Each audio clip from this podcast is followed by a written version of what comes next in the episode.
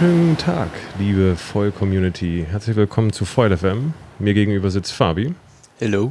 Ich bin Hannes und heute haben wir ein äh, ziemlich cooles Thema am Start. Und zwar geht es darum, wie ich mir selber mit einfachen Mitteln, aber doch ganz cool ein eigenes Foilboard bauen kann. Und da Fabi und ich das noch nie gemacht haben, haben wir uns dann natürlich wieder Unterstützung reingeholt. Und zwar haben wir heute den Kai am Start. Kai ist von Haus aus Windsurfer, habe ich gelesen, wahrscheinlich auch Wellenreiter, so wie das im Internet geschrieben stand, kommt eigentlich vom Bodensee und lebt, nur, lebt nun am Neckar und betreibt zusammen mit Katrin Neckarfoil.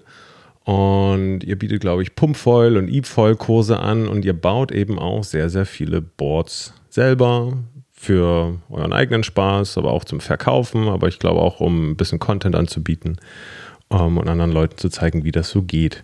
Und heute wollen wir da mal ein bisschen einsteigen. Aber jetzt äh, erstmal Moin Kai. Hallo, Servus. Ja, grüß dich Hannes und Fabian. Vielen Dank für die Einleitung und ein war eigentlich alles so korrekt dargestellt. War alles korrekt, cool. Ja, dann vielen Dank, dass du dir die Zeit nimmst und äh, uns heute ein bisschen einen Einblick gibst, wie wir uns ein geiles Boot bauen können. Ja, also ich würde okay. ja gleich mal äh, mit der ersten Frage einsteigen und zwar, wir sind ja jetzt nicht alle Schreiner oder irgendwie Tischler welche Art von Boards kann ich denn als normaler, handwerklich begabter oder unbegabter oder weniger begabter äh, Surfer bauen? Welches Material eignet sich da am einfachsten zum Handhaben, sage ich mal? Also wir sprechen ja, oder das, was ich äh, baue oder gebaut habe, sind ja Foil Pumping Boards. Ähm, das heißt, äh, es ist ein, ähm, ja, ein sehr äh, spezielles äh, Genre von Boards, unterscheidet sich natürlich sehr von Surfboards ähm, fürs Wellenreiten oder fürs Windsurfen. Aber auch haben wir hier tatsächlich Unterschiede zu den Kiteboards oder auch den Kite-Foil-Boards. Also da müssen wir wirklich ein bisschen unterscheiden, dass einfach das Foil-Pumping-Board von der Beschaffenheit, wie die Form auch sein soll, einfach noch viel simpler ist. Das mhm oder Board ist ja letztendlich nur eine Standfläche für den Fahrer, die eine feste Verbindung zu dem Mast, ähm, zu dem Foil darstellt. Sollte dann natürlich ähm, eine hohe Festigkeit aufweisen, dass es nicht bricht und äh, auch äh, genug Standfläche für die Füße bilden. Das sind eigentlich so die, äh, das Wichtigste bei dem Vollpumping-Board. Die anderen Parameter, ähm, da können wir dann auch noch äh, im Laufe des Gesprächs drüber sprechen, sind dann fast eher zweitrangig. Aber das, das ist ja auf jeden Fall schon mal ein guter Punkt. Also ich hatte auch mal gedacht, ja. wenn ich an so ein Board shapen oder ein Board bauen gedacht hätte, okay, wie dick, wie welches Unterwasserschiff und wie oh, geht der Rocker und dies und jenes und all diese ganzen Sachen fallen letztendlich beim, beim Pump-Vollboard weg würdest du sagen? Das ist richtig, ja. Also ähm, wir brauchen uns keine Gedanken über die Rails zu machen, auch äh, wie das äh, die äh, Oberfläche äh, unter dem Board ist, ob da jetzt äh, konvex, äh, konkav oder so. Wir müssen uns da keine Gedanken machen über die Gleiteigenschaften auf dem Wasser oder wie man äh, jetzt am besten aus der Verdrängerfahrt in die Gleitfahrt kommt oder so. Das sind ja so Sachen, äh, wo sich die Windsurfbauer mit beschäftigt haben. Auch dann, wie das ähm, Heck auszusehen hat, ob ich jetzt irgendwie so ein Fishtail drin habe, äh, wie stark der Rocker ist, ob die Nase nun äh, spitz ist äh, oder die Outlines ähm, des Bretts. Es ist äh, hydrodynamisch gesehen, spielt das alles überhaupt gar keine Rolle, weil wir befinden uns ja mit dem Vollpumping-Board in der Luft. Und ähm, ich sage jetzt mal ganz doof, äh, wenn das Vollpumping-Board äh, das Wasser berührt, ist eigentlich schon die Fahrt vorüber. Ja. Von daher zu der Ausgangsfrage. ja, okay, also, man kann das Wasser leicht touchieren und kommt dann äh, vielleicht mit etwas Kraftanstrengung äh, wieder aus dem Wasser heraus. Da, das wäre ja schon quasi meine erste Frage. Wenn wir jetzt einfach, wir gehen mal auf, auf Pump-Foil-Boards. Ähm, da scheiden sich ja die Geister und zwar ist ja die Frage mit Rocker oder ohne. Mhm. Der, der entscheidende Vorteil des Rockers scheint ja zu sein, wenn ich einen Touchdown mache, da nochmal besser wieder hochzukommen. Ist das, haben wir auch Nachteile von einem Rocker? Ähm, ja, ich hatte tatsächlich mal ein Brett gebaut, ist auch auf äh, YouTube zu sehen, ähm, wo ich ähm, auch dachte, ich äh, bringe da mal so einen kleinen äh, Rocker mit rein. weil ähm, ich habe mir das abgeschaut, auch von anderen Boards, äh, die es so auf dem Markt gibt. Aber ich musste dann doch feststellen, dass es äh, für mich ergonomisch äh, gar nicht so toll war, wie jetzt ein Brett, was einfach nur äh, plan ist. Ähm, du hast recht, ähm, es ist natürlich der Fall, wenn man dann mal ins Wasser sticht, dann äh, ist die Nase vielleicht nicht so extrem im Wasser. Aber andersrum, äh, ihr habt ja sicher mal von diesen äh, Shims gehört, also die Keile, die man unter mhm. die Foils baut, damit mhm. man da einen anderen Winkel reinbekommt. Und ähm, da sagt ja so die Fachwelt, ähm, dass man ähm, sozusagen auch die an der hinteren Mastplatte diesen Schirm reinbaut, dass das Brett sich sozusagen äh, vorne nach unten neigt. Mhm. Und ähm, das ist für die Ergonomie besser, beziehungsweise das Pumpverhalten wird dort deutlich verbessert. Und das spricht ja dann eigentlich wieder gegen den Rocker. Ach, du also meinst jetzt den, jetzt den, den Shim willst du gar nicht unter irgendwie einen Front- oder einen Backwing nee, nee, hauen, sondern Baseplate. unter die Baseplate, damit ja. das gesamte Setup angestellt ist. Ja. Okay. Genau, also dass das Brett ein bisschen nach äh, unten geneigt ist. Mhm. Das wäre jetzt eigentlich beim Vollpumping ähm, also sinnvoll. Oder es hat sich gezeigt, dass man dort äh, bessere Eigenschaften dann hat. Aber das widerspricht natürlich dann äh, dem Vorteil des Rockers. Also ich habe dann, andersrum gesagt, der Rocker bringt meine Nase nach oben, aber ich würde dann aus äh, Pumpeffizienz wieder mit dem Schirm die Nase nach unten bringen. Und dann kann ich ja eigentlich auch ähm, simpel gesagt bei einer geraden Platte bleiben oder bei einem geraden Board. Also ich habe tatsächlich, also Hannes hat ein planes Board. Ich habe eins mhm. mit Rocker, also es ist ein, ein Kite-Foil-Board von, von Anton, ein Anton Skater. Mhm. Und ähm, tatsächlich merke ich, dass mein hinteres Bein bei einem Board mit einem Rocker stärker belastet wird, als wenn ich auf einem planen Board pumpen gehe. Warum auch immer. Ist so. Tatsächlich ist das, äh, das ist derselbe Effekt, den ja. ich bei meinem Brett äh, feststellen musste, ja. Ähm, wie das jetzt, äh, da habe ich mit Katrin noch gar nicht drüber gesprochen, sie ist ja Physiotherapeutin, ähm, was das damit zu tun haben könnte. Mhm. Aber ich finde es ergonomisch äh, unangenehm, ja, mit diesem äh, Brett mit dem Rocker zu fahren. Ja, ich habe jetzt das Ding. War ja günstig dafür. Runterbiegen. War, war, ja günstig. Du, vielleicht lohnt es sich ja auch, ein eigenes selber zu bauen. Du, aber pass mal auf, bevor wir jetzt äh, richtig in die Materie einsteigen, kurz mit, den, ähm, mit dem Schirm unter die Baseplate. Gibt es da irgendwelche Hersteller oder kauft man sich da irgendwo einen Keil im Baumarkt und bastelt sich das zurecht? Oder ich habe es selber noch nicht gemacht. Nee, ähm, ich glaube, da gibt es ein paar Hersteller, beziehungsweise mhm. es gibt da auch in Communities äh, so ähm, 3D-Daten zum Ausdrucken. Also, dass man das äh, mit einem 3D-Printer äh, machen mhm. kann. Aber letztendlich, äh, sage ich mal, so, so ein Keil aus, äh, ob es nun Kunststoff ist oder Holz, äh, ist auch nicht so irgendwie schwer herzustellen. Nee. Also wenn es am Anfang nur so für Versuchszwecke ist, kann man ja auch mal äh, Unterlegscheiben unter eine Mastplatte legen, wenn das Brett stabil ist, nicht, dass es Was? am Ende Abdrücke gibt. Weiß ich nicht. Aber ich denke, da, da, kann man sich schon was einfallen lassen, dass man hinten ein bisschen äh, Futter drunter kriegt. Hm. Also, Aber tatsächlich habe ich selber noch nicht gemacht. Mhm. Okay, aber ich, das wird auf jeden Fall mal mein nächstes äh, Projekt sein, um mein hinteres Bein zu entlassen. Oder ich, ich mache einfach einen Switch mal zwischen. Ja, immer mal ein 180 machen ja, und gar kein Problem. auch mal anders weiter. Genau. genau. Gut, also reden wir heute über Holz oder hast du mit anderen Materialien auch Erfahrungen gesammelt? Ach ja, das war ja eigentlich ursprünglich die allererste ja, Frage. Ne? Gehen wir mal wieder einen Schritt um, zurück. Äh, die Materialien. genau. Sagen wir mal die, die, die Kernmaterialien. Ich wollte, es, ja. ich wollte es einfach nochmal eingrenzen, weil es dann äh, für den Zuhörer vielleicht so klang, dass wir jetzt äh, tatsächlich über alle Arten von Surfboard oder äh, Wassersportbrettern reden. Nee. Deswegen nee. wollte ich das nochmal äh, direkt sprengt. auf das Vollpumping legen. Ja. Wir bauen heute ein Pumpvollboard. So. Ja, ja genau. Ähm, dauert eigentlich, wenn man jetzt wirklich von dem simpelsten Board ausgeht, was es gibt, äh, vielleicht äh, zwei Stunden ein komplettes Board zu bauen. Hängt extrem davon ab, äh, wie nah der nächste Baumarkt ist. Mhm. Also ich fahre zum Baumarkt, unser Baumarkt ist fünf Minuten entfernt. Äh, ich hole mir dort eine sogenannte Siebdruckplatte, säge mir die vor mit der Stichsäge aus, mache vier Bohrungen rein und fertig ist mein Vollpumping-Board. Ah, da müsste ich vielleicht noch in der Eisenwarenabteilung noch vier Schrauben holen. Aber tatsächlich ist diese ähm, Siebdruckplatte das, ähm, das simpelste und auch äh, billigste Vollpumping-Board, äh, was es gibt. ich spreche so, also Siebdruckplatte, äh, für die, die es äh, nicht kennen, ähm, ist eigentlich äh, eine Multiplexplatte. Also so eine ähm, verleimte Schichtholz, die sind äh, in der Regel wasserfest verleimt. Bei der Siebdruckplatte ist dann eben noch die Besonderheit, dass ähm, beide Seiten mit einem Phenolharz beschichtet sind. Ist also dort ähm, wasserabweisend. Was man am Ende beim Sägen hat, äh, ist natürlich die Seitenkanten, die man dann vielleicht nochmal mit einem Bootslack äh, versiegeln könnte. Aber tatsächlich hatten wir das bei unserem Brett ähm, auch gar nicht gemacht und es ist auch gar nicht so dolle aufgequollen. Nicht so und, die Schraub also, und die Schraubenlöcher. Und die Schraubenlöcher, die habe ich auch gar nicht mal äh, mhm. irgendwie versiegelt oder so.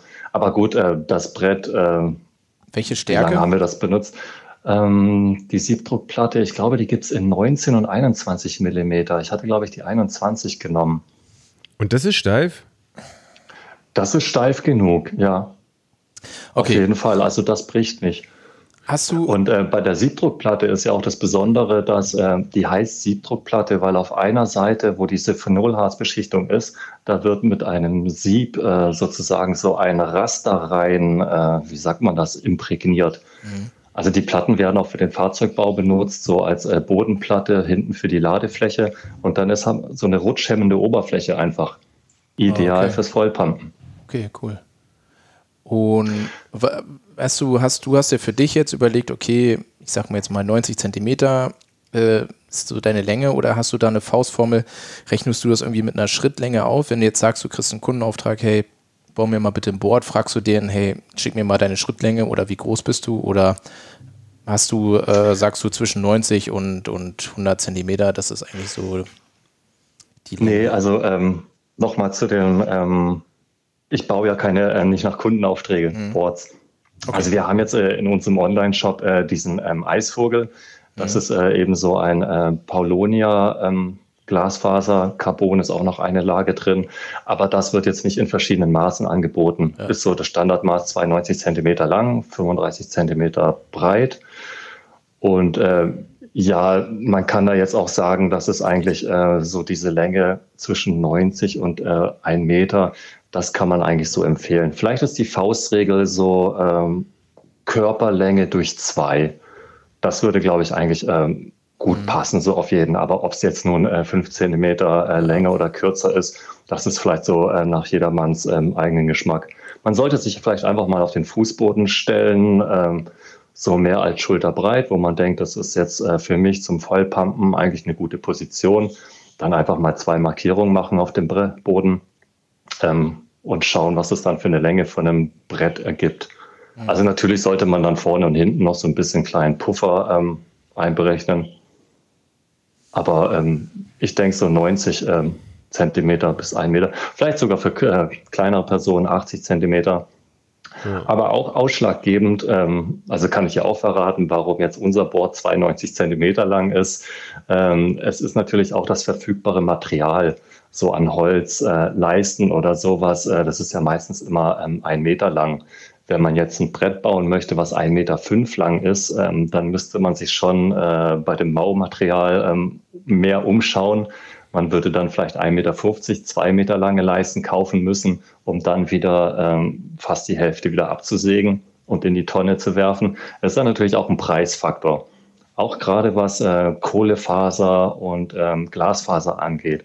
Da sind eigentlich auch so die Standardbreiten ein Meter. Ja. Wenn ich jetzt bei, dem, äh, bei meinem Board, wie gesagt, ist 92 Zentimeter lang, ich will die Glasfaser dann natürlich an den Kanten auch umschlagen. Das heißt, ich brauche, äh, dort gehen wieder ein paar Zentimeter verloren. Und ähm, deswegen kommt man da auf so 92 Zentimeter. Und Einfach die Breite von 35? Ähm, das ist so meine Schuhgröße.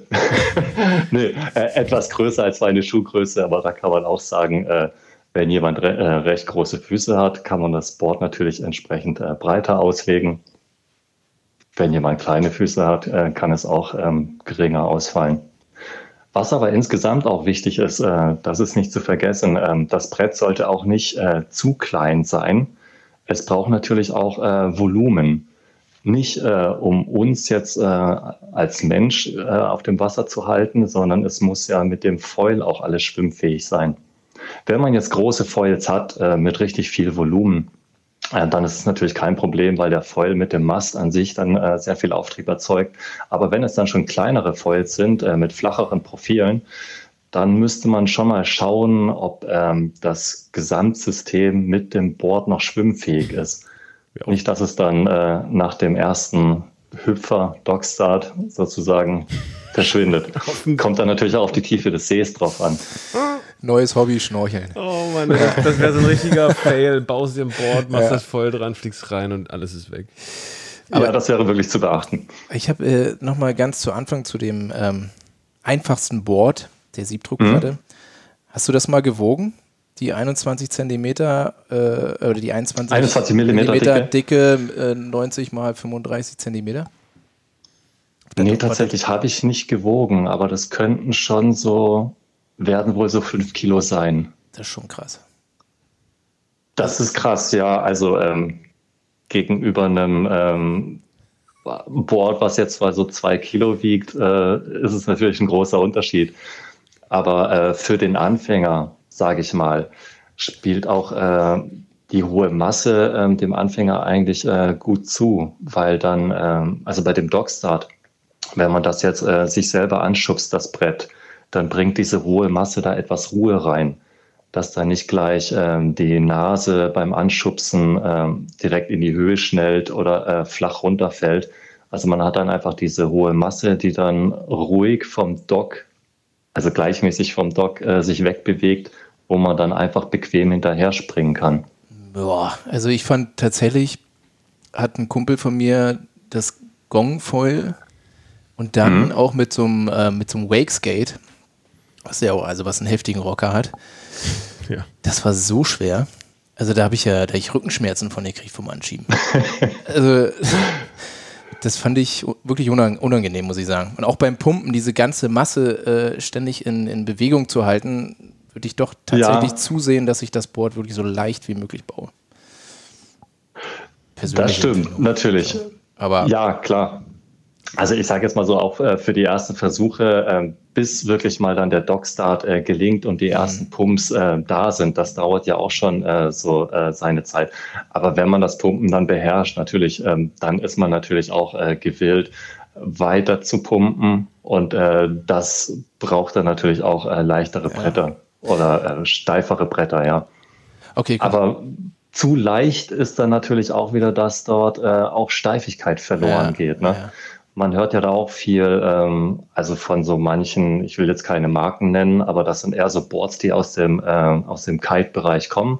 Diese Pocket-Kite-Boards, äh, die dann schon mit der Zeit äh, wohl weich werden und dann auch da an der typischen Stelle vor, der, äh, vor dem Mast dann brechen. Mhm. Gut, also sage ich mal, wenn man sagt, ich, hab, ich bin eh Wingfoiler, ich habe ein ziemlich großes Anfängerfoil, ich habe Bock mal pumpen zu lernen, dann ähm, gehe ich kurz im Baumarkt, hole mir eine Siebdruckplatte, schmeiß mich da ein paar Mal drauf und wenn ich da irgendwie Gefallen dran finde, dann muss man da noch mal ein bisschen gucken, in welche Richtung man da weiter investiert.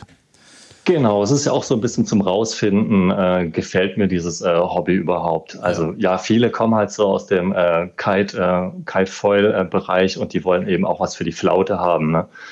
Und äh, dann jetzt extra nochmal ein Brett für 1000 Euro zu kaufen, einfach mal um rauszufinden, so äh, gefällt mir das. Und ähm, nach drei Tagen vergeblich Dockstart äh, sagt man sich, äh, nee, ist irgendwie nicht mein Ding und dann hat man da halt dieses äh, teure Brett. Okay. Also von daher so die Variante, einfach mal um rauszufinden, ist es mein Hobby, ohne viel Geld auszugeben. Da der Tipp äh, mit der Siebdruckplatte aus dem Baumarkt. Ja. Und, und, oben schlägst du oben ähm, so eine, so eine Nutmuttern oder wie nennt sich das? Ähm, quasi, du nimmst ja von unten die Schraube durch die Baseplate, oben guckt ein Stück Gewinde raus. Quasi, wenn du nur ein Loch in das ja. Board schraubst, schraubst du dann da so eine, wie nennt sich das, so eine, also du machst ja keine ähm, Sechskantmutter da oben drauf. Nee, das wäre ein bisschen äh, zu weit herausstehend, ja. Ähm, man könnte dort äh, solche ähm, Einschlagmuttern heißen mhm. die. Okay. Ich glaube, du meinst dasselbe, ne? Das ja, sind ja. solche, äh, so, ein, so ein Gewindehülse ähm, und oben äh, ein flacher Abschluss mit solchen äh, auch kleinen Nägeln dran, die kann man dann ins Holz reinschlagen. Solche Widerhaken. Und dann hat man da eigentlich schon. Ja. Ja, genau, solche Widerhaken, ja. Andersrum äh, könnte man, äh, ne, beziehungsweise die Schrauben andersrum reinsetzen, wäre zum Beispiel bei Gong der Fall. Die haben ja nicht diese äh, Senkkopf. Ähm, mhm. An der so. Massplatte. Dort sind es ja ganz normale Bohrungen. Das heißt, man könnte den flachen Schraubenkopf, wenn man so eine Flachkopf-Linsenkopfschraube hat, von oben rein und unten einfach mit einer normalen Sechskantmutter verschrauben. Das wäre so eigentlich die Möglichkeit bei Gong. Es gibt vielleicht auch Kegelmuttern, aber ob das dann mit dem, mit dem äh, Konus passt. Also wenn der halt oben ein bisschen einfräst. Die gibt es tatsächlich, ja, diese äh, Wizard Head äh, Kegelmuttern. Ja. Also dort könnte man dann auch ähm, sozusagen mit diesen Muttern unten in die Senkkopfbohrung mhm. der Messplatte, äh, Massplatte reingehen, ja. ja. Okay, aber das ist dann also sozusagen das komplette, Anf also komplette Austest-Einsteiger-Ding, aber wenn wir dann wissen, okay, pass auf, wir, wir wollen jetzt was Besseres her. Jetzt muss irgendwie was, was Geileres her und wir wollen immer ja. noch keine 800 bis 1000 Euro ausgeben, dann ähm, hast du gerade schon Paulonia-Holz im Mund genommen. Ja, genau, genau. Ist das, Paulonia, äh, ist das das Holz der Wahl dafür? Oder gibt es Alternativen? Äh, Im Grunde so im, auch im Surfboardbau ja. Ähm, es gibt die Alternative Balsaholz, wobei äh, das ähm, Paulonia natürlich äh, ist nicht so leicht wie Balsaholz, aber es ist einfach tatsächlich stabiler. Bei dem Balsaholz kann ich ja tatsächlich, äh, gut, wenn ich mich ein bisschen anstrenge, mit dem Finger ein Loch reinbohren. Das ist ja wirklich äh, weich, ich kann es äh, eindrücken oder so. Und das ist bei Paulonia tatsächlich nicht der Fall. Es zählt da ähm, zu den Harthölzern, habe ich mal gelesen. Also ist es nicht so hart wie, äh, wie Buche oder Eiche, aber ähm, einfach schon äh, bringt Paulonia sehr viel Stabilität äh, mit sich, im Gegensatz zu Balsaholz. Und ist leicht. Und, ähm, ist leicht, genau. Nicht so leicht wie Balsaholz, aber ähm, oh, ich habe jetzt die Zahlen nicht im Kopf. Ich glaube, es waren so 300 äh, Kilogramm pro Kubikmeter. Aber einfach nur so zum Vergleich, äh, Fichte und Kiefer, die ja eigentlich auch schon zu den leichteren Hölzern zählen, äh, wiegt noch äh, fast doppelt so viel wie das Paulonia. Mhm. Okay, und das gibt es aber, ah, gibt es im Baumarkt oder bestellst du das irgendwo? Ist gerade eine interessante Situation. Ähm, die Baumärkte, also noch vor zwei Jahren gab es das äh, in sehr vielen Baumärkten. Bei, äh, ich, ich brauche es gar nicht aufzuzählen, also so die gängigsten Baumärkte hatten das. Aber dann, ähm, ich bin mir gar nicht sicher, warum. Äh, mir wurde dann einmal gesagt, äh, es liegt am Ukraine-Krieg. Ja, wie alles. Also eine gute Ausrede. ja, ja äh, hatte ich mir auch gedacht. Ich dachte, äh, nee, Paulonia wächst nicht in der Ukraine. Und ähm, aber vielleicht sind es ja irgendwie äh, die Sägewerke. Man kennt ja auch die äh, Lieferketten äh, nicht genau. Aber tatsächlich ist in Deutschland gerade diese Situation, dass äh, wir in allen Baumärkten einen, äh, ja, einen Mangel an Paulonia-Brettern haben. Was da nun der Hintergrund ist. Ich habe heute tatsächlich nochmal im Internet nachgeschaut. Ähm, ich habe da auch einen Artikel gelesen, dass äh, wohl ähm, Windkraftwerke auf Paulonia jetzt setzen also dass es tatsächlich dort in den Rotorflügeln auch nochmal verbaut wird. Oh, geil. Aber ähm, vielleicht haben die jetzt in den Baumärkten alles aufgekauft. Ich sag mal so, wenn die Baumärkte aufgrund des Uk Ukraine-Kriegs kein Polonia-Holz kriegen, dann könntest du es auch beim Online-Händler nicht bestellen. Das ist wohl wahr. Oder? Also, aber vage Behauptung. Ähm, doch, es, es gibt tatsächlich noch äh, da ein paar Sachen, also weil auch gerade Paulonia-Holz, das ist so ein wunderbares Holz, wirklich, da kann man einen eigenen Podcast drüber machen. Ähm, also es ist äh, flammhemmend oder schwer entflammbar. Ähm, das bildet auch so in den natürlichen Wäldern dann äh, eine Barriere gegen Waldbrände. Aber diese schwere Entflammbarkeit ist auch der Grund, warum es äh, auch im Wohnmobilbau eingesetzt wird. Also erstmal leicht und dann hast du ein Material äh, in deinem Wohnmobil, was äh, schwer entflammbar ist, was ja auch wichtig ist. Hm. Aber, Vielleicht ist es einfach die hohe Nachfrage. Die aber online gibt es noch zu ja, kaufen. online gibt es das. Ja. Domi okay. hat es doch online Ja, doch, da gibt es ein paar genau. Quellen, genau. Ja. Also was ich gerade meinte, ist also äh, Tiny House, äh, hm. da in der Ecke was, ja. Und auch äh, Holzfachhändel, äh, Holzfachhandlungen, das gibt es noch im Internet, ja. Und wie dick, also ist das, ähm, die Paulonia-Platte also, ist dann? Also die sind äh, in der Regel so 18 Millimeter dick, ja. Was ich eben sagen wollte noch, äh, ist, ähm, also ich habe auch in den Baumärkten hier äh, die Erfahrung gemacht, dass da ziemlich viel äh, auch Schrott dabei war an ähm, Platten. Es sind ja äh, eigentlich Leimholzplatten, die man da so bekommt. Das heißt, es ist so ein bisschen gestückelt, aneinander geleimt. Manche sind sehr gut in der Ausführung, dass man das so kaum sieht, aber dann gibt es auch wieder andere, haben äh, echt blöde Astlöcher oder da ist die Maserung oder da hat man ein Holzstück irgendwie dann im Winkel von 30 Grad äh, dran geleimt, was dann ähm, auch komisch von der Optik aussieht. Oder die sind dann auch einfach ein bisschen äh, verzogen. Und da hatte ich äh, dann am Anfang auch äh, Skrupel gehabt, nee, nicht Skrupel, äh, Angst gehabt, wenn ich jetzt online so ein Ding ungesehen äh, bestelle, wie gut es dann in der Qualität ist, von der Optik oder von der, vom Verzug her. Also deswegen bin ich da auch immer eigentlich in die Baumärkte gegangen. Als ich dann gesehen habe, dass da kein Nachschub kommt, äh, habe ich mir auch die Baumärkte so in der weiteren Umgebung angeschaut und dann ein bisschen Paulonia-Bretter gehortet. Okay, das heißt, du könntest jetzt keinen Online-Händler empfehlen? Nee, könnte ich jetzt direkt nicht. Okay. Wo man jetzt sagt, da kriegt man äh, Top-Qualität, nee. Da muss jeder selbst ausprobieren. Ist ja. ist ja wahrscheinlich noch überschaubar vom Preis, oder? Was kostet so eine Platte? Wenn du dann sagst, 18 mm dick, was sind da so die Standardmaße? Auch dann einen Meter lang? Ja, so ein Meter, Meter 20 lang äh, in der Breite. Was bräuchte man jetzt für ein Vollpumping-Board? 40 Zentimeter. 30 Zentimeter wäre ein bisschen schmal, aber da liegt man so im äh, Preisbereich 20, 25 Euro vielleicht. Mhm. Bei 18 Millimeter Dicke. Da kann man mit umgehen. Also nee, 30 Zentimeter wäre mir auch zu schmal. Ja, denke ich auch. Also da sollte man ein bisschen großzügiger sein, auch um an das äh, Volumen und den Auftrieb zu denken. Ja. Okay, cool. Dann, wir, haben uns jetzt, wir haben uns irgendeine Holzplatte besorgt. Eine, eine Polonia-Holzplatte, egal wo. 18 mm. 18 mm dick, ungefähr 90 cm lang, 35 bis 40 cm breit. Ähm, wie geht's dann? Ja. Wie geht's dann weiter? Was machen wir da? Was brauchen wir noch?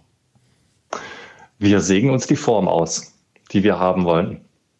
Und ähm, da hatte ich ja anfangs auch schon gesagt, äh, also spielt jetzt hier äh, die Rails oder so, wie die geformt sind, das Tail äh, spielt eigentlich keine Rolle. Also wir können die Form unserer Wahl nehmen, wie es einfach uns beliebt. Ähm, wichtig wäre vielleicht, äh, die breiteste Stelle wäre eigentlich von der Festigkeit her am besten kurz vor, vor der Massplatte. Also da sind die höchsten Belastungen dass man halt ähm, darauf achtet, dass das Brett äh, dort nicht schmal ist. Oder ja, es würde eigentlich auch sonst eine komische Form äh, sein. Wenn man sich so ein Surfboard äh, vorstellt, das ist ja dann so Hinkelstein, sage ich mal, von der Form her. Mhm. Und dann ist ja eigentlich die breiteste Stelle ähm, dort etwa hinten okay. vor dem Mast. Aber im Endeffekt könnte ich mich völlig auslassen, wie ich Bock habe, weil es eh kaum eine Rolle spielt. Solange nicht genau. die, die Sollbruchstelle da am dünnsten ist. Richtig, ja. Vielleicht noch ein Hinweis, ähm, die Nose. Also man denkt ja auch immer, ich habe auch jetzt schon bildhaft einfach gesagt, der Hinkelstein, äh, man hat auch immer das Surfbrett so vor Augen, was natürlich eine spitze Nase hat. Mhm. Ist äh, fürs Foilpumping, ähm, braucht man das nicht. Gut, ihr hattet gesagt, äh, wenn man mal ins Wasser sticht, dann kommt man natürlich mit einem Rocker und dann vielleicht auch mit einer spitzen Nase wieder schön raus. Aber eigentlich halte ich äh, eine spitze Nase für ähm, ja, überflüssig oder muss nicht sein. Es hat zwei Nachteile. Einmal, ähm, wir befinden uns ja beim Foil-Pumping jetzt nicht irgendwelchen an schönen Sandstränden oder so. Wir müssen von dem Dock springen. Wir haben äh, also es mit Beton, mit äh, Stahlschwimmkörpern oder bestenfalls aus Holz äh, irgendwelche Fehle zu tun. Das Vollpumping-Board wird irgendwann mal wogegen donnern. Mhm. Mit der Spitze voran. Und ähm, wenn man dort eben dieses, äh, diese sensible äh, Spitze hat, ähm, dann wird dort eigentlich ein größerer Schaden entstehen, wie wenn man vorne einfach äh, eine stumpfe Nase hat. Also das wäre vielleicht so beim Shape noch zu beachten. Ein ganz anderer Punkt wäre einfach, äh, wenn ihr euch mal vorstellt, äh, oder wie stellt ihr euer Foil mit Board eigentlich äh, immer so hin? Aufs. Foil? Also es, aufs Foil und dann ja auf den Frontflügel und den Heckflügel. Ja. Und äh, wenn jetzt aber das Gewicht äh, weiter vorne ist, dann kippt es natürlich nach vorne. Mhm. Und äh, so stelle ich mein Brett eigentlich immer hin auf die Nase des Brettes und dann auf die Vorderkante des Flügels wenn der Flügel jetzt schön gebogen ist und die Nase auch noch spitz, dann habe ich einfach keinen Halt. Äh, das Foil würde zur Seite kippen. Von daher ist das äh, eigentlich so das zweite Argument, warum man keine spitze Nase machen sollte. Das äh, leuchtet sogar ein. Ich stelle meins immer andersrum. Einfach aufs, Aufs Tail. aufs, nee, aufs Pad sozusagen. Mm, auf die es ja Genau. dreckig. Ja, aber das, Du, das landet schnell wieder im Wasser und wird ganz schnell wieder sauber. es kommt ja darauf an, wo man ist.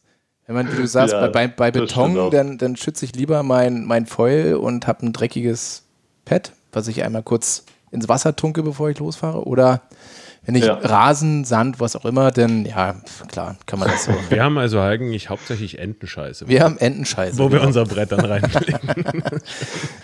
Ja, und die Endscheiße sollte ja schon gar nicht auf das Traction Pad kommen. Ja, aber auch schon auch aufs Foil auch nicht. Voll, äh, Es gibt Strömungsabriss. Ja, das ätzt euch doch da rein. Das, das kann man nicht Müssen wir wieder verantworten. neu abschleifen. Ah, nee, Da müssen wir auch übrigens für alle Zuhörer, bald gibt es eine Folge Vollschleifen. Achso, Ja, ist wieder Ah, schon mal was anteasern. Oh, das ist aber ein neues, neues. Mhm. Äh, Ja, du weißt es ja noch gar nicht. ich weiß es noch nicht. Gut, ne? alle angeteasert. Okay, geil. Also Form haben wir gelernt, eigentlich egal, aber mit eins, also nicht so eine spitze Nase. Ist nachvollziehbar. ja, und die, ähm, die Kanten, die Schnittkanten vielleicht etwas abrunden. Also ich nutze da äh, tatsächlich so eine Oberfräse mit ähm, einem, äh, wie heißt denn der, Rundungsfräser. Der macht dann da einfach äh, einen schönen Radius äh, in die Kante rein. Machst du das aber vorm aber- Laminieren oder nachher? Vor dem Laminieren, ja. Hannes- wirklich, Hannes dass fragt für einen Freund. Ich frage für einen Freund. Schöne Grüße an Domi diese- und André. Wenn man diese Oberfräse nicht hat, dann kann man natürlich auch äh, einfach Schleifpapier nehmen. Ja, ist halt dann ein bisschen langwieriger, aber das geht schon. Das Paulonia-Holz ist ja dann auch ähm, also gut äh, bearbeitbar. Mit einem groben Schleifpapier ist da schnell viel Material abgetragen. Ja. Aber macht das, macht das einen Unterschied? Also ist es einfach von der Handhabung? Also, wie gesagt, zwei Kumpels von uns haben auch gerade ein Board gebaut und haben Mhm. die Erfahrung gemacht, dass es einfach nach dem Laminieren Ober, also mit der Oberfräse abfräsen und somit sieht das einfach von der, von der Kante her schön sauber aus, als wenn man das von Hand ungleichmäßig abschleift.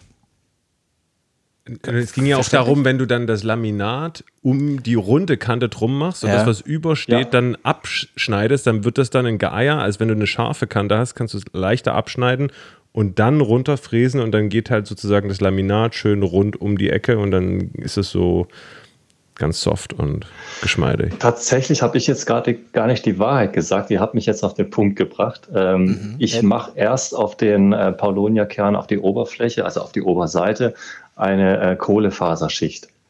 Und dann äh, ist es so, wie ihr gesagt habt, äh, dann gehe ich erst mit der Oberfräse ran und schleife sozusagen dort das äh, ab.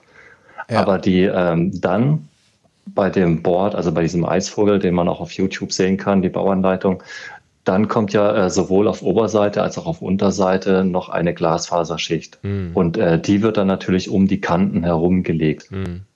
Die, die Kohlefaserschicht, wie macht man, laminierst du die auch ein oder wird die irgendwie geklebt oder? Ja, Genau. Aber Die ja. wird ähm, auflaminiert, ja. Mit der, ähm, also so wie auch mal äh, das Glasfaser laminiert wird mit dem Ep- Epoxidharz. Aber können wir da nochmal einen kleinen Schritt zurückgehen für Okay. jemanden, der Ja, sich damit noch Ja, gar nicht glaub, beschäftigt jetzt hat? vorgegriffen, genau. Ich meine, okay, Form, klar, aber dann kommt irgendwo eine Schicht Kohlefaser hin. Und, und dann Nicht irgendwo. Genau, also wo, wohin und, und was ist dieses, also wie sieht diese Kohlefaser in, in seiner Rohform, unbenutzten Form aus? Ist das eine Platte, eine Matte, eine Rolle? Ja. Ähm, ja, diese, also es ist jetzt eigentlich egal, ob Kohlefaser oder Glasfaser. Ähm, ich äh, verwende nur Kohlefaser, weil es dann einfach noch mal ein bisschen äh, leichter ist. Es bringt es ein bisschen ähm, von der Festigkeit oder Steifigkeit. Äh, die Eigenschaften sind besser als Glasfaser, aber es ist auch ähm, einfach teurer. Aber wenn wir von Kohlefaser und Glasfaser sprechen, dann äh, reden wir von einem äh, Gewebe. Also stellt euch eine grobe Tischdecke vor ähm, die es dann ähm, auch ähm, auf der Rolle gibt. Also man kann sich jetzt ähm, ein Meter Gewebematerial bestellen. Das kommt dann auf der Rolle, ist äh, ein Meter breit oder eben auch äh, in anderen Breiten und dann kann man das äh, ja nach laufendem Meter, so wie wenn man im Textilladen äh, sich jetzt äh, ein Stück Stoff kauft. Ja. Ja. So ähnlich ist es. Und äh, von dem Laminieren ähm, sprechen wir dann, äh, wenn dieses äh, Gewebe mit Epoxidharz getränkt wird. Das heißt, ich habe dort ein, ähm, ich sage jetzt mal, Klebstoff. Es ist, ähm, das Epoxidharz besteht aus zwei Komponenten, dem Harz und dem Härter. Das wird zu einem gewissen Mischungsverhältnis ähm, angerührt. Wo steht das? also habe ich, hab ich das, ist das, steht das auf der Packung so und so anrühren oder ja, gibt es ja. da, gut. Genau, das steht auf der Packung. Also es ist auch tatsächlich, äh, es gibt da sehr viele Hersteller von dem Harz ähm, oder Händler und ähm, auch unterschiedliche Eigenschaften. Aber es ist äh, in dem Datenblatt immer angegeben, ähm, was ich da für ein Mischungsverhältnis nehmen muss. Äh, zum Beispiel ähm, 1 zu 2 oder 100 Teile Harz, 40 Teile ähm, härter. Ähm, und das sollte man auch wirklich äh, beachten. Also ähm, ja, ich sage schon fast äh, penibels, also mit mhm. einer Waage ausmessen oder es gibt dann solche äh, Messbecher, die verwendet werden können. Ähm, ich verwende ja selber ähm, solche Einwegspritzen aus der Apotheke, die 20 Milliliter Dinger. Mhm. Und ähm, dann fülle ich die mehrmals auf, aber ich kann da wirklich auf den Milliliter genau das äh, dosieren. Und du sagtest und, kurz, äh, die haben verschiedene Eigenschaften. Auf welche hast du dann Wert gelegt für dich jetzt? Ähm, wir müssen beim Epoxidharz darauf achten, dass es äh, für Handlaminate ausgelegt ist. Und äh, dann natürlich auch, ähm, dass es äh, kalt aushärtend ist, sprich bei Raumtemperatur. Viele meinen ja oder verbinden mit, äh, mit äh, Composites, dass die gebacken werden wie ein Kuchen. Ähm, trifft natürlich auch zu auf äh, Hochleistungsharze, die meinetwegen in der Luftfahrt verwendet werden. Aber es gibt eben auch ähm, Harze so für den ähm, Hobbybereich, sage ich mal, die bei Raumtemperatur dann auch ähm, aushärten und auch hohe Festigkeiten erreichen. Also das wäre zu beachten, Raumtemperatur und dann eben äh, Handlaminat. Ähm, da spielt es eine Rolle, dass es äh, die Viskosität von dem Harz. Wir sprechen dann von äh, Niedrigviskos ähm, das heißt, es ist äh, recht dünnflüssig. Mittelviskos und äh, Hochviskos, äh, das sind dann sehr zähe Harze. Also da kann man schon so äh, honigmäßig das so äh, vielleicht ähm, als Bild darstellen. Mhm. mhm.